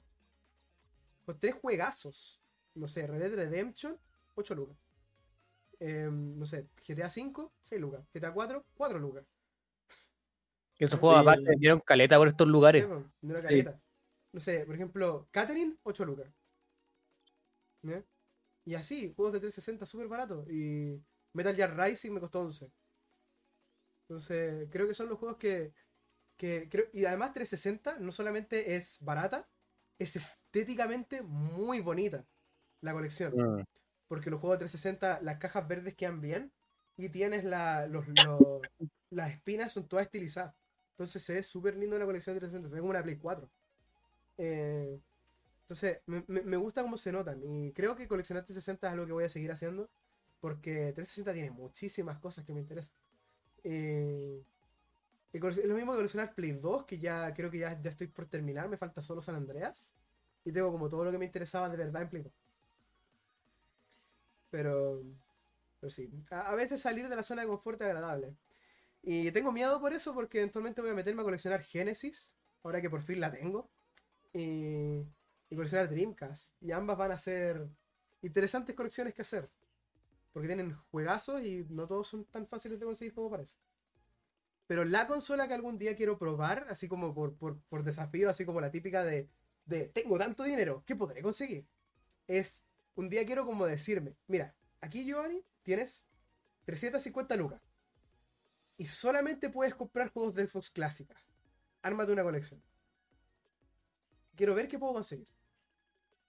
Con 350 lucas. Quiero ver qué tan grande se me hace la colección de Xbox clásica. El Conker Dosico. ¿Mm? El Conker. El Conker, Dosico, sí. Con Conker Reloaded es como el juego de Xbox eh, que hay que conseguir. Y yo, creo, yo diría que el Halo 1 y Halo 2, obviamente. Pero fuera de eso es como pensar, o sea, ¿qué juegos tier, eh, party hay en Xbox clásica? ¿Qué juegos de Xbox clásica son interesantes y que nadie, que nadie tiene? O sea, como, ¿qué juegos de Xbox clásica son llamativos o son juegos que uno dice como, jaja, mira este juego? Así como cosas como el The Guy Game. No sé. Cosas que son de Xbox clásica y que son chistosas de conseguir. Me parece interesante pensar en cómo sería una colección de Xbox clásica si me diera como el, la cantidad de dinero para eso. Quiero, quiero hacer algo similar también con como tener una cantidad de dinero específica y coleccionar juegos de solo esa consola, con consolas como la Wii U, la Dreamcast y la Game Boy Color. Quiero ver qué, qué, consigo con ese dinero en esas tres consolas. Ojalá que si los precios siguen bajando sea algo interesante de lo que hablar eventualmente en el podcast. Eh, sería, sería cool ver qué logro con esas cantidades. Sale un, sale un video, voy con tanta plata a la feria friki y consigo esto. el clip de ahí. Claro. el segundo no te lo vas a creer. Oye, yo fui como con 100 lucas a la Feria Friki y volví como con 10 juegos, así igual te entiendo. Tonk. Sí, volví como con 10 juegos a la Feria Friki. Y volví con algunos que quería, o sea, volví con Super Mario Deluxe, volví con, con Super Mario Bros. Deluxe de, Game Boy Color, volví con el Apollo Justice en japonés, eh, volví con el, el Hatsune Miku Proyectiva 1 de PlayStation Portátil que lo quería mucho y lo encontré ahí en la Feria Friki. Y me, y me duele porque podría haber comprado más cosas. O sea, encontré el Yakuza 1 y 2 en, en físico. Encontré el Phantom Hourglass también en físico. a pesar de que lo tengo, se me perdió el cartucho. Pero había hartas cosas. Hasta con Phoenix Wright 1 también lo encontré en físico. Sería interesante. anótala, anótala, Mario. La idea de, de, Voy con tanto dinero a la feria friki. Conseguí esto. El último te va a sorprender. No te, no te vas a poder creer el número, sí.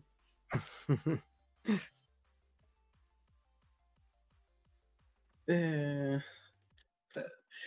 cuando dijeron lo de coleccionar Xbox clásica y conseguir el Conker, me acordé de que un, un detalle que me da mucha risa de eso, que al menos la versión de Nintendo 64 no está censurada, pero la de Xbox sí. sí. Censuran los insultos. Por algún motivo la versión de Xbox que tiene un rating mayor en una consola más, más madura, eh, está más censurada que la versión original. Y lo otro, es que, lo otro que tiene el, el Conker Reloaded, el Conker Reloaded es buenísimo, pero le quitaron el multiplayer. Ah, verdad. Tenía multiplayer online. Verdad.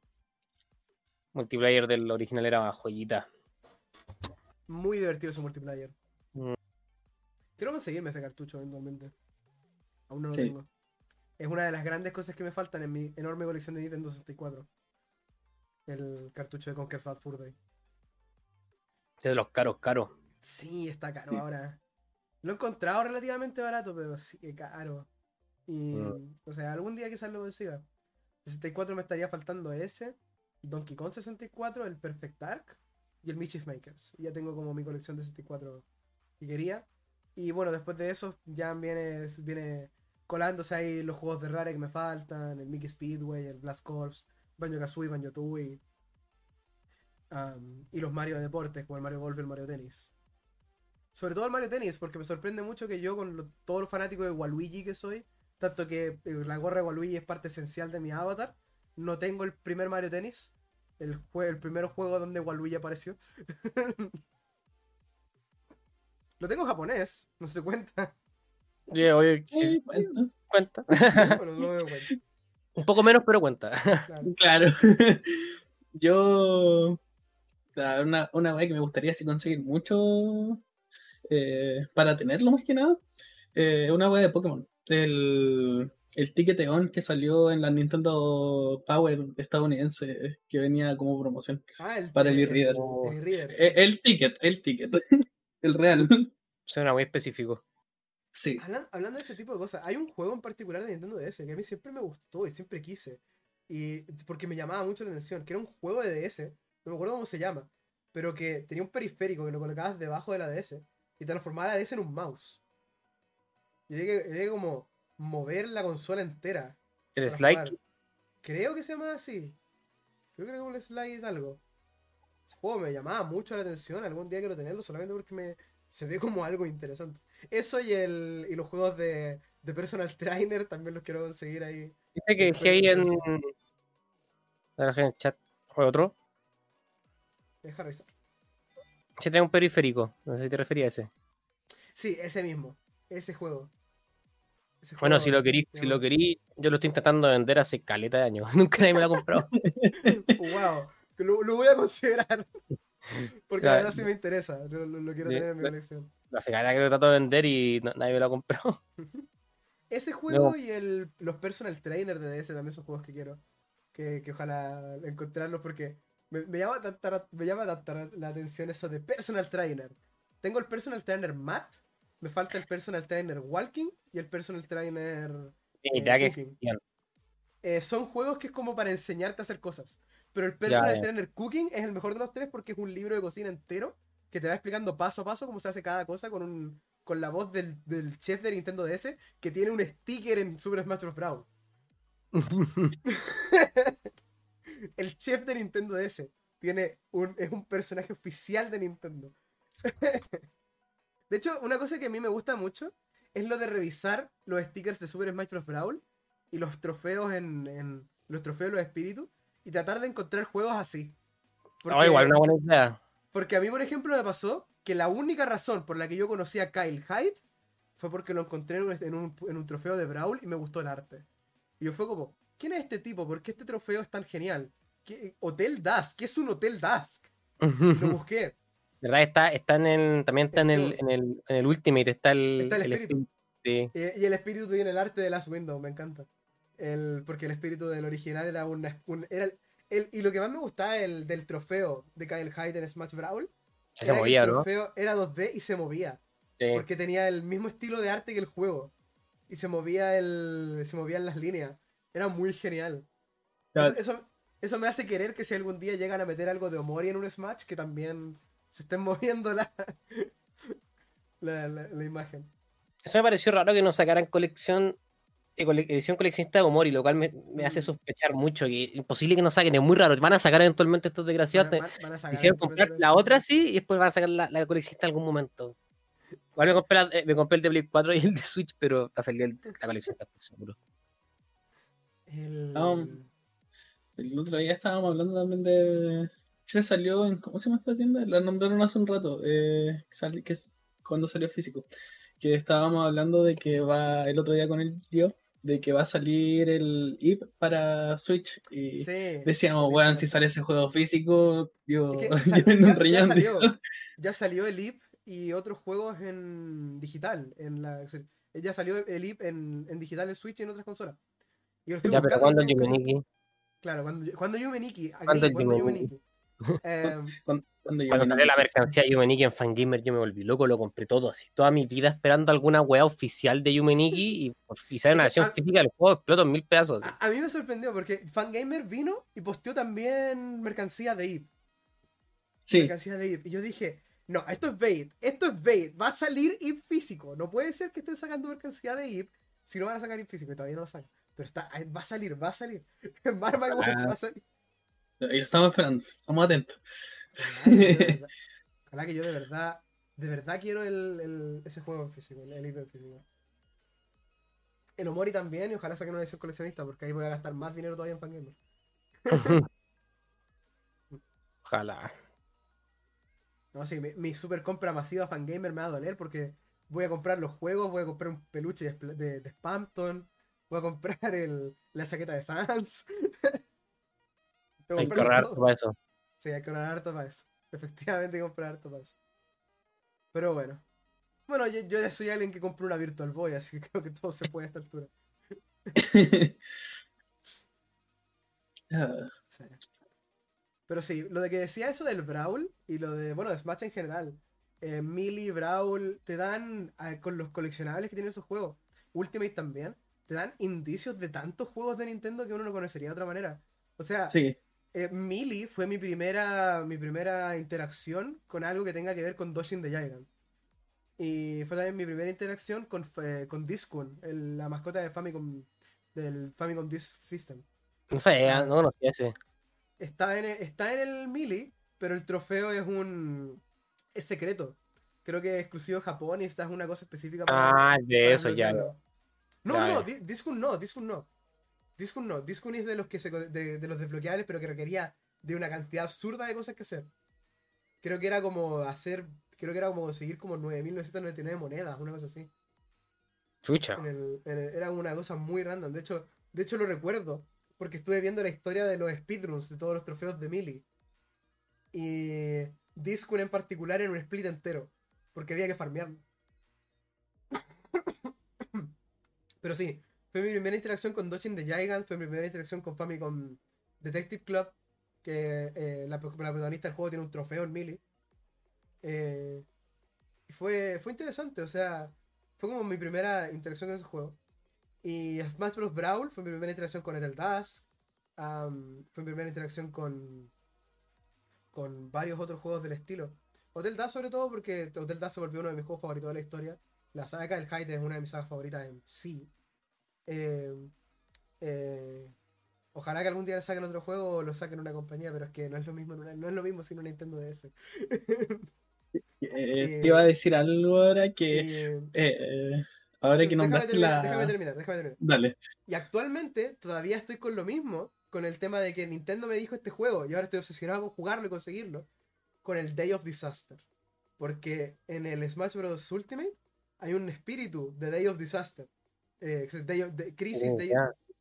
Day of Crisis Disaster, era una cosa así. Pero era, es un juego de. Después lo descubrí. Juego Monolith Soft que trata sobre desastres naturales. Y, y yo no tenía idea que existía y lo encontré ahí porque hay un espíritu en el Ultimate que es insaltable, ojo. No puedes saltarlo en el World of Light. Y está ahí. está ahí el, el- el espíritu. Y yo como, y yo como la decía speedruns al World of Light, eh, de terminarlo lo más rápido posible. Siempre veía ese espíritu. Y yo siempre tenía en la cabeza como, ¿qué chucha será Day of Disaster? Y ahí lo, y ahí lo encontré y ahora estoy obsesionado con algún día conseguir el juego jugarlo. Maldita sea Smash. Has, has alimentado Eh. esto. claro. Yo, ahora que dijiste lo, o sea, hace, eh, hace unos minutos del Discon, de la, fama- la mascota de Famicom, eh, me acordé que la otra vez me salió unos videos de unos tipos explicando una, una edición de la Famicom, que es la Sharp Twin, no sé si la cacháis. No, no me suena. Es una Famicom que sacó Sharp, la marca de tele y electrodoméstico, Ujú. Porque eh, en, una, en, un solo, en una sola consola te viene la Famicom de cartucho y el Disk System. Y me gustaría conseguirla para tenerla ahí en la colección porque siento que, eh, aparte de que es como de las pocas consolas de Nintendo que sacan una versión eh, fuera de... li- licenciada por otra marca, sin contar las IQ. ¿Cachai? Ya viste yo también con la Panasonic Q. La- y la Panasonic, está la Panasonic Q, esta Famicom, y ahora buscándola encontré que Sharp también sacó una tele, weón, que venía con una Super Nintendo incorporada. Sí, esa tele, esa tele tiene una Super Famicom, es muy interesante. La, la tele que viene incluida con una Super Famicom. Hablando de ese tipo de cosas, de consolas como aparte, hay una que yo me quiero conseguir eventualmente y es la Tencent Nintendo Switch. Algún día, algún Sí. día quiero tener la, Sí. la Nintendo wow. Switch. Es una Nintendo Switch china que se llama Tencent Nintendo Switch. Oh, que Porque está, está, porque en China la Nintendo Switch es- está distribuida por Tencent. Eso explica mucho. Sí. En China la Nintendo Switch está distribuida por Tencent y se llama Tencent Nintendo Switch. Mm, Y creo que sí, y creo que era Nintendo Switch Q, una cosa así, de hecho. Porque la, la- la- las consolas anteriores de Nintendo llegaron como la IQ y alguna, y no me acuerdo si es que alguna otra había llegado a China de otra manera. Pero sí. Lo otro también que me conseguir algún día es una, es una Nvidia Shield TV chino. Porque hay una versión de Nvidia Shield chino que tenía juegos de, de Wii. De, tenía el Mario Galaxy, el Super Mario Bros. Wii, el, el, el Smash Bros. Brawl, creo, y tenía otros juegos del Donkey Kong Country, tenía, y ninguno de ellos tenía control por movimiento. Interesante, interesante esa versión, estaban en 1080, era muy raro. Pero solamente para la Nvidia Chill Chill. Ahí sacaron asset para el All Star, creo, ¿no? Sí, de hecho el, el Mario el Mario Galaxy de, de, Switch, del 3D All Stars, es el de Nvidia Chill. Mm. Algo así había escuchado. Mm. Ojalá, que... ojalá, que... lo usen para sacar el resto de juegos. Yo quiero jugar Donkey Kong claro. sin tener que hacerme mierda la mano. Es que al final la, la, la, ¿cómo se llama? La Nvidia Shield y la Nintendo Switch son ocupan el mismo hardware. Entonces, eh, las dos son una Nvidia Tegra. Fue más como fue más como un trato que hicieron porque Nintendo porque Nvidia eh, fueron los que hicieron el chip de la Nvidia Tegra y Nintendo por, por, agradecerles les dijo que podían eh, distribuir los juegos pero les dijo que solamente podían hacerlo en lugares donde Nintendo no podía distribuir sus propios juegos entonces lo tuvieron que hacer en China solamente Es como la. O sea, a Nintendo le gusta hacer ese tipo de cosas. Por ejemplo, hay una que. Hay una, una GameCube. Que bueno, a mí me encanta conseguir GameCubes, pero nunca voy a conseguir esa. Es la GameCube de agradecimiento. Eh, es una GameCube que lanzaron. Bueno, no la lanzaron, la, entregaron a las personas que trabajaron en el chip Dolphin. Ah, sí, algo leído. Sí, es una GameCube que tiene un mensaje de agradecimiento y el logo de Dolphin. Y es muy bonita esa GameCube y es solamente para las personas que trabajaron en ella. Y, nunca se va a poder conseguir. Es como, es como para mí lo que es la Nintendo Switch de Labo. Nunca la voy a conseguir, solo la encuentro bonita. Mm.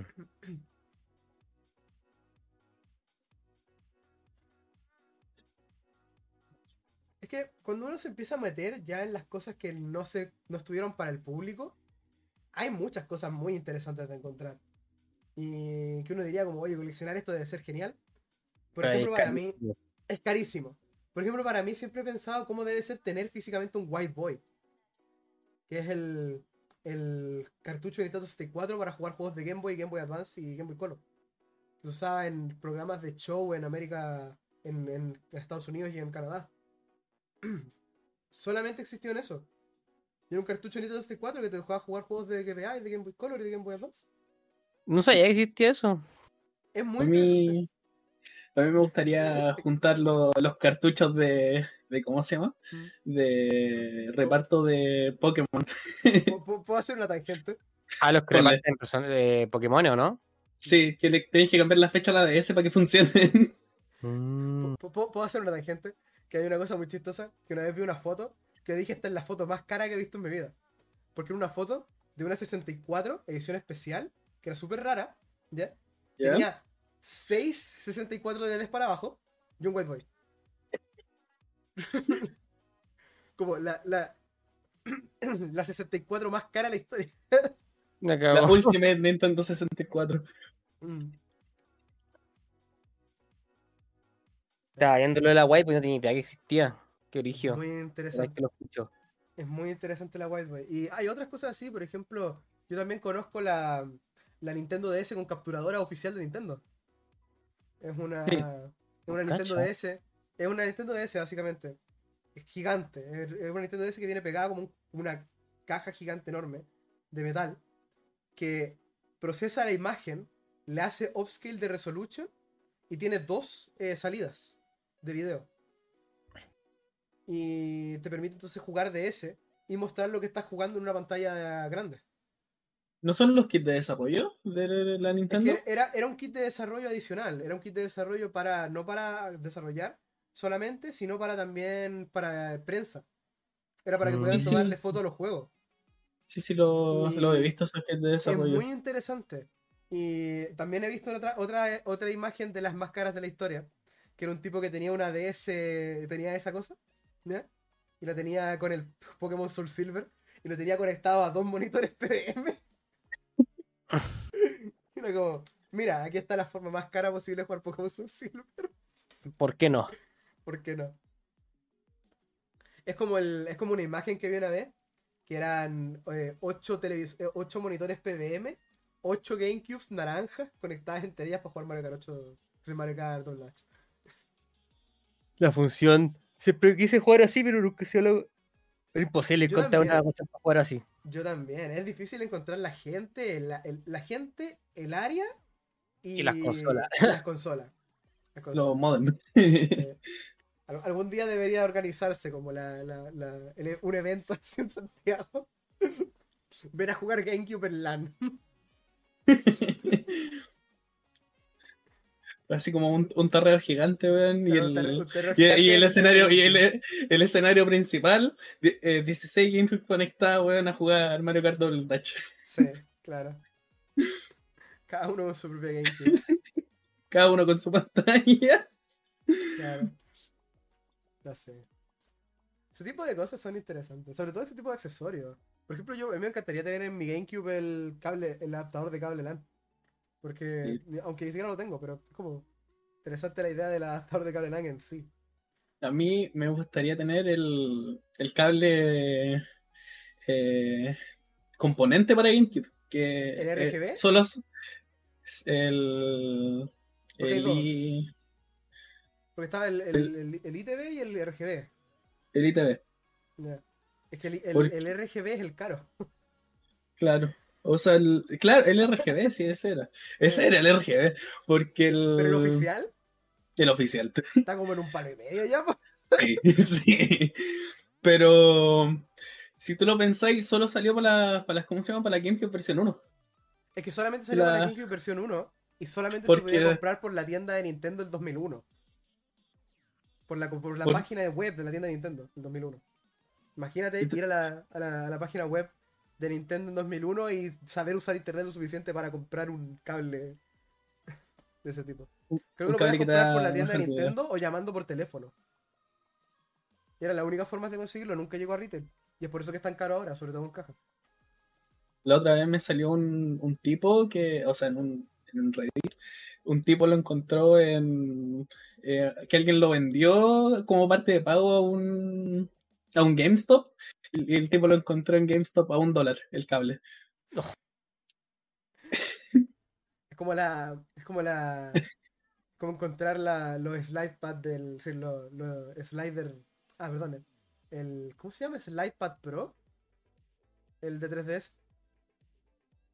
Eh, Slidepad, sí. Sí, el Slidepad Pro de 3DS, pero el de 3DS XL en, ahí en Estados Unidos, porque en Estados Unidos el Slidepad Pro de, 3, ds XL solamente se podía comprar por la, por la tienda de Nintendo. Acá en Chile se podía comprar por tiendas normales, por eso es más común. Pero allá en, en, Estados Unidos solamente por tienda de Nintendo. Es interesante ver las cosas que uno puede conseguir solo por tienda de Nintendo en todo caso. Por ejemplo, yo algún día también quiero conseguir una, una Wii U blanca de 32 GB que solamente se podían comprar por la tienda de Nintendo porque eran Wii U's arregladas de luz, pero que les colocaban una carcasa de color blanco. Entonces era la única forma de conseguir una Wii U blanca de 32 GB aquí en América. Me pregunto qué otras cosas habrán de ese estilo, como, como ese tipo de cosas mm. raras. No sé, yo quiero tener un montón de GameCube de todos los colores. que se vean ahí las todas bonitas juntas. Te digo, estoy sufriendo mucho con las GameCubes porque yo las quiero todas. Eh, y las que más voy a sufrir definitivamente van a ser la de la de Gundam y la de Panasonic Q. Porque esas dos son posibles de conseguir. Hmm. Me, me, gustan mucho las GameCubes. Las otras que quiero coleccionar también son las Wii's. La, la Wii creo que salió en color blanco, en negro, las dos retrocompatibles también. Y salió en azul, bueno, celeste. y, Salió en, y salió en, salió en rojo. Sí, que la roja es una edición que salió para el aniversario Mario. Sí. Me, parece interesante. O sea, yo tengo ya tres Wii actualmente. Tengo la Wii blanca, que es mi Wii personal, y tengo una Wii negra no retrocompatible. Y una Wii negra retrocompatible que está mala. Pero tengo tres Wii. Y ahí voy a tener ya algún día cinco Wii. Nadie debería tener tantas Wii's. Pero yo soy el tipo que tiene 4 New 3DS XL. Pero yo soy el tipo que tiene 4 New 3DS XL, así que. Tenemos la. Tú, tú tenías harta Nintendo 3DS y yo tengo harta Nintendo DS de distintos modelos. Oye, si me faltan 3DS, porque me falta la 3DS de Alien Beyond Wars, la 3DS de Ocarina of Time, y me falta la. Y me falta una, una New 2DS y una 2DS de Zelda. La cosa también son de Zelda. Porque tengo, te- quiero tener todas las consolas de Zelda, entonces. Ahí voy a tener. Así como también voy a tener mi segunda Wii U. Cuando me compre la de Wind Waker. Claro, el Gamepad. El Gamepad con La Marco. super consola edición coleccionista cuya única diferencia es la caja y el gamepad. Todo lo demás igual. Y bien, estamos de regreso. Eh, bueno, antes, antes eh, quería como contar dos cosas. Primero, la segunda una pregunta y primero es como una anécdota que tú estás hablando de la, de la GameCube de Char. Yo me acuerdo que la vendí como a, como a 900 lucas en Mercado Libre y me da risa porque la persona que la quería comprar como que comentaba primero precio absurdo, o sea, como te la compro a 300 lucas, 400 lucas, y yo como, eh, eso sale traerla de eBay y es como, son mentiras, así como pídela por eBay, entonces le respondí poco menos, po. Y como que cada, y después al día siguiente me ofreció más, y yo le dije que no todo el rato, hasta que porque no le iba a bajar el precio. Y, me, y como que cada día mandaba un mensaje por, por Mercado Libre, yo le dejé de responder nomás, subiendo el precio, subiendo el precio, subiendo el precio, como cada, cada vez como él subiéndose el precio, sí. Hasta que por fin la compró al precio que le había puesto y se rindió nomás. Pues me, me- dio risa como que dice, no, no tengo más plata. Y termina pagando como tres veces de cuando no tenía más plata. Claro. Y lo otro que yo que- quería preguntar, que tenía la duda, es cómo son ustedes para coleccionar con el tema de las regiones. Por ejemplo, yo soy de la gente que no puede tener un juego europeo si existe americano. ¿Cómo No, le- yo, yo no tengo drama. yo no tengo drama, yo colecciono todo. Yo no tengo, yo no tengo dramas, pero depende de la franquicia. Eh, generalmente cuando tengo un juego japonés o europeo no lo cuento como que lo tengo en mi cabeza. Es como que, Ya, por ejemplo, ahora me pasa con Another Code, que mm, tengo Another Code, pero si yo lo llego a encontrar físico en, en, en- en inglés, me lo voy a comprar. ¿no? No porque, no porque esté comprando un juego que, que quiera y no tenga, sino porque para mí tener el juego japonés no es realmente lo mismo que tener el juego eh, americano claro. pero no le voy a hacer el kit al juego japonés si es la mejor opción que tengo. O europeo. Mm. Y hay juegos que, por ejemplo, tengo de, de Europa porque son, eh, por ejemplo, Danganronpa Decadence lo tengo en versión europea porque fue un regalo. ¿ya? Además de- ya. Entonces llegó de, de Europa eh, y fue, fue un regalo desde allá. Entonces era la versión europea de Danganronpa Decadence, es el único juego Switch europeo que tengo. Y hay juegos que no puedo elegir sin- que no puedo elegir de otra manera. O sea, por ejemplo, Tingle, Tingle Rosy Rupiland solamente lo puedo conseguir en Europa. Entonces no le hago realmente Yo- el kit. Pero si el juego existe en todo, pero si el Eso. juego existe en todo, yo realmente no le hago el kit a ningún juego de otros de otras regiones, a no ser de que conseguir el juego americano sea básicamente imposible. O sea, es como Sí. No, yo, yo le hago el quite a todos si es que el juego existe americano, esa es como mi prioridad máxima, es como un toque que tengo con la colección así brigia. No puedo tener un- no soporto tener, por ejemplo, un juego de Switch eh, europeo, aunque sea más barato. Como que solo compro versiones europeas si son exclusivas de, eso- de esa región. De hecho, como el la piedra en el zapato que tiene mi colección es que todos juegos me cagó porque vendían el Final Fantasy 7, con el 8 y tenían la foto de la versión asiática, porque no tienen ni una marca de, de, de clasificación y era la versión europea, los malditos, y tengo ese juego que yo quiero la versión asiática. Pero sobre todo porque sobre todo porque los juegos europeos causan un toque enorme en la colección de Switch. Sí. Ah, porque tienen, tienen la cual, tienen el nombre al el- medio. El nombre al medio, sí. Horrible.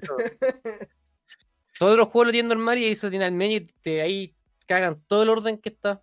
Y aparte, Yo, está- para mí los juegos europeos están casi al nivel así como de un player choice, son incomprables. Yo- tengo el, el Animal Crossing europeo, el de Switch, eh, porque lo compré en línea cuando Ah. salió. Y alguien que lo importó lo, lo trajo en versión europea y ahí está la cuestión. Se ve re feo, mi la tiene el americano. Pues cámbiaselo. Yo, por ejemplo, de juegos europeos, bueno, tengo el Danganronpa Decadence en Switch. Y una cosa que yo hago mucho es que yo también separo los juegos. Yo los tengo todos ordenados por orden alfabético, pero los separo por, dependiendo, no sé, pues, si son, son Player Choice, todos los Player Choice juntos.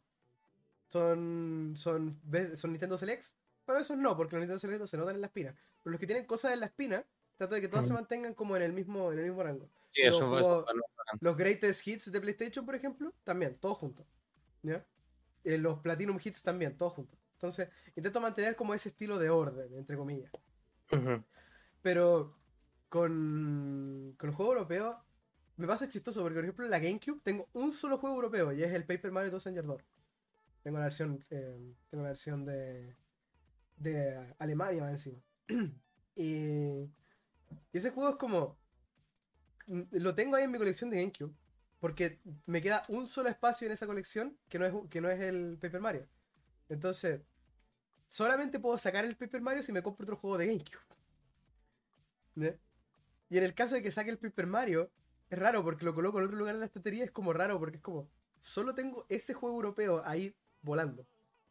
Es como, ¿qué hago contigo?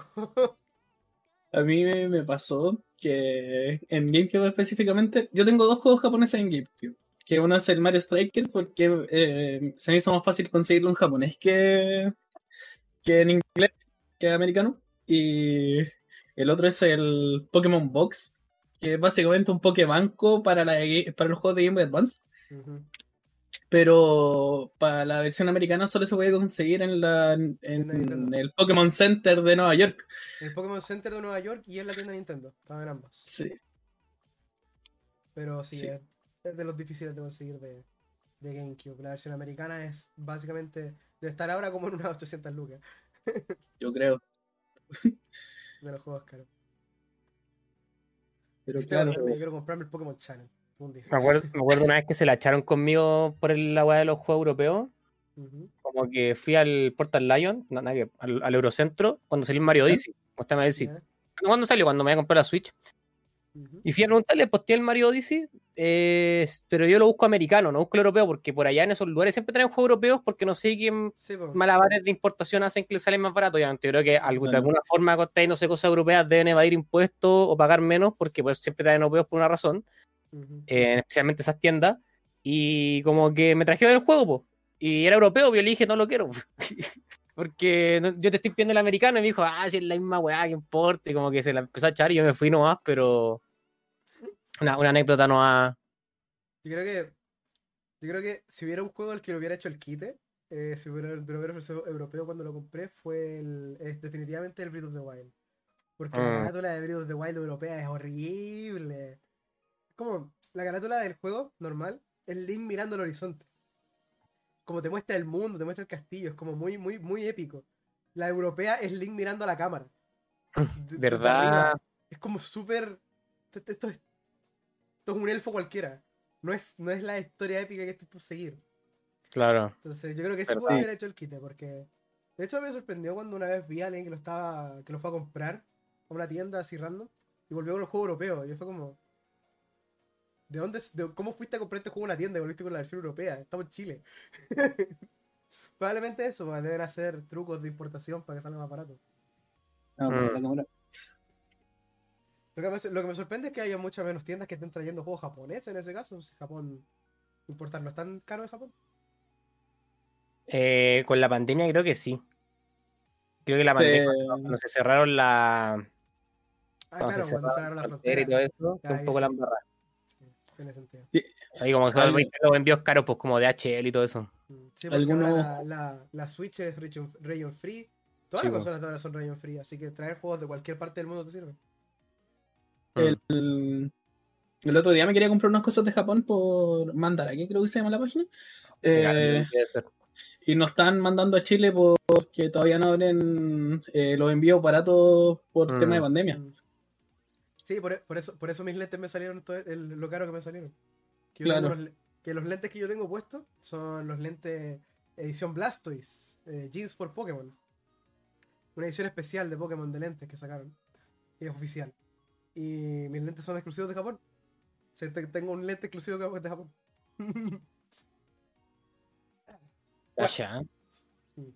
bueno, yo creo que eso ha sido todo por este podcast. Ya se nos está acabando el tiempo. Eh, ha sido muy genial tenerte en este podcast, señor. Gracias por la invitación. Eh, espero que le haya gustado estar aquí en Escasio de Colección Cable Link con mi Exefa. Ha sido un honor eh, Las redes sociales se van a encontrar abajo. Igual aquí en la versión visual tenemos abajo de, nuestro, de nuestras cámaras el. los handles, sí, los handles. Claro.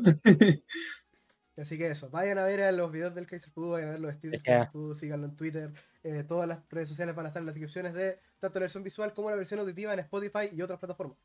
Así que nada, muchas gracias a todos por ver este, este episodio de Escaso y de Colección, el podcast solo para entendidos, y nos vemos en el siguiente episodio. Bye bye.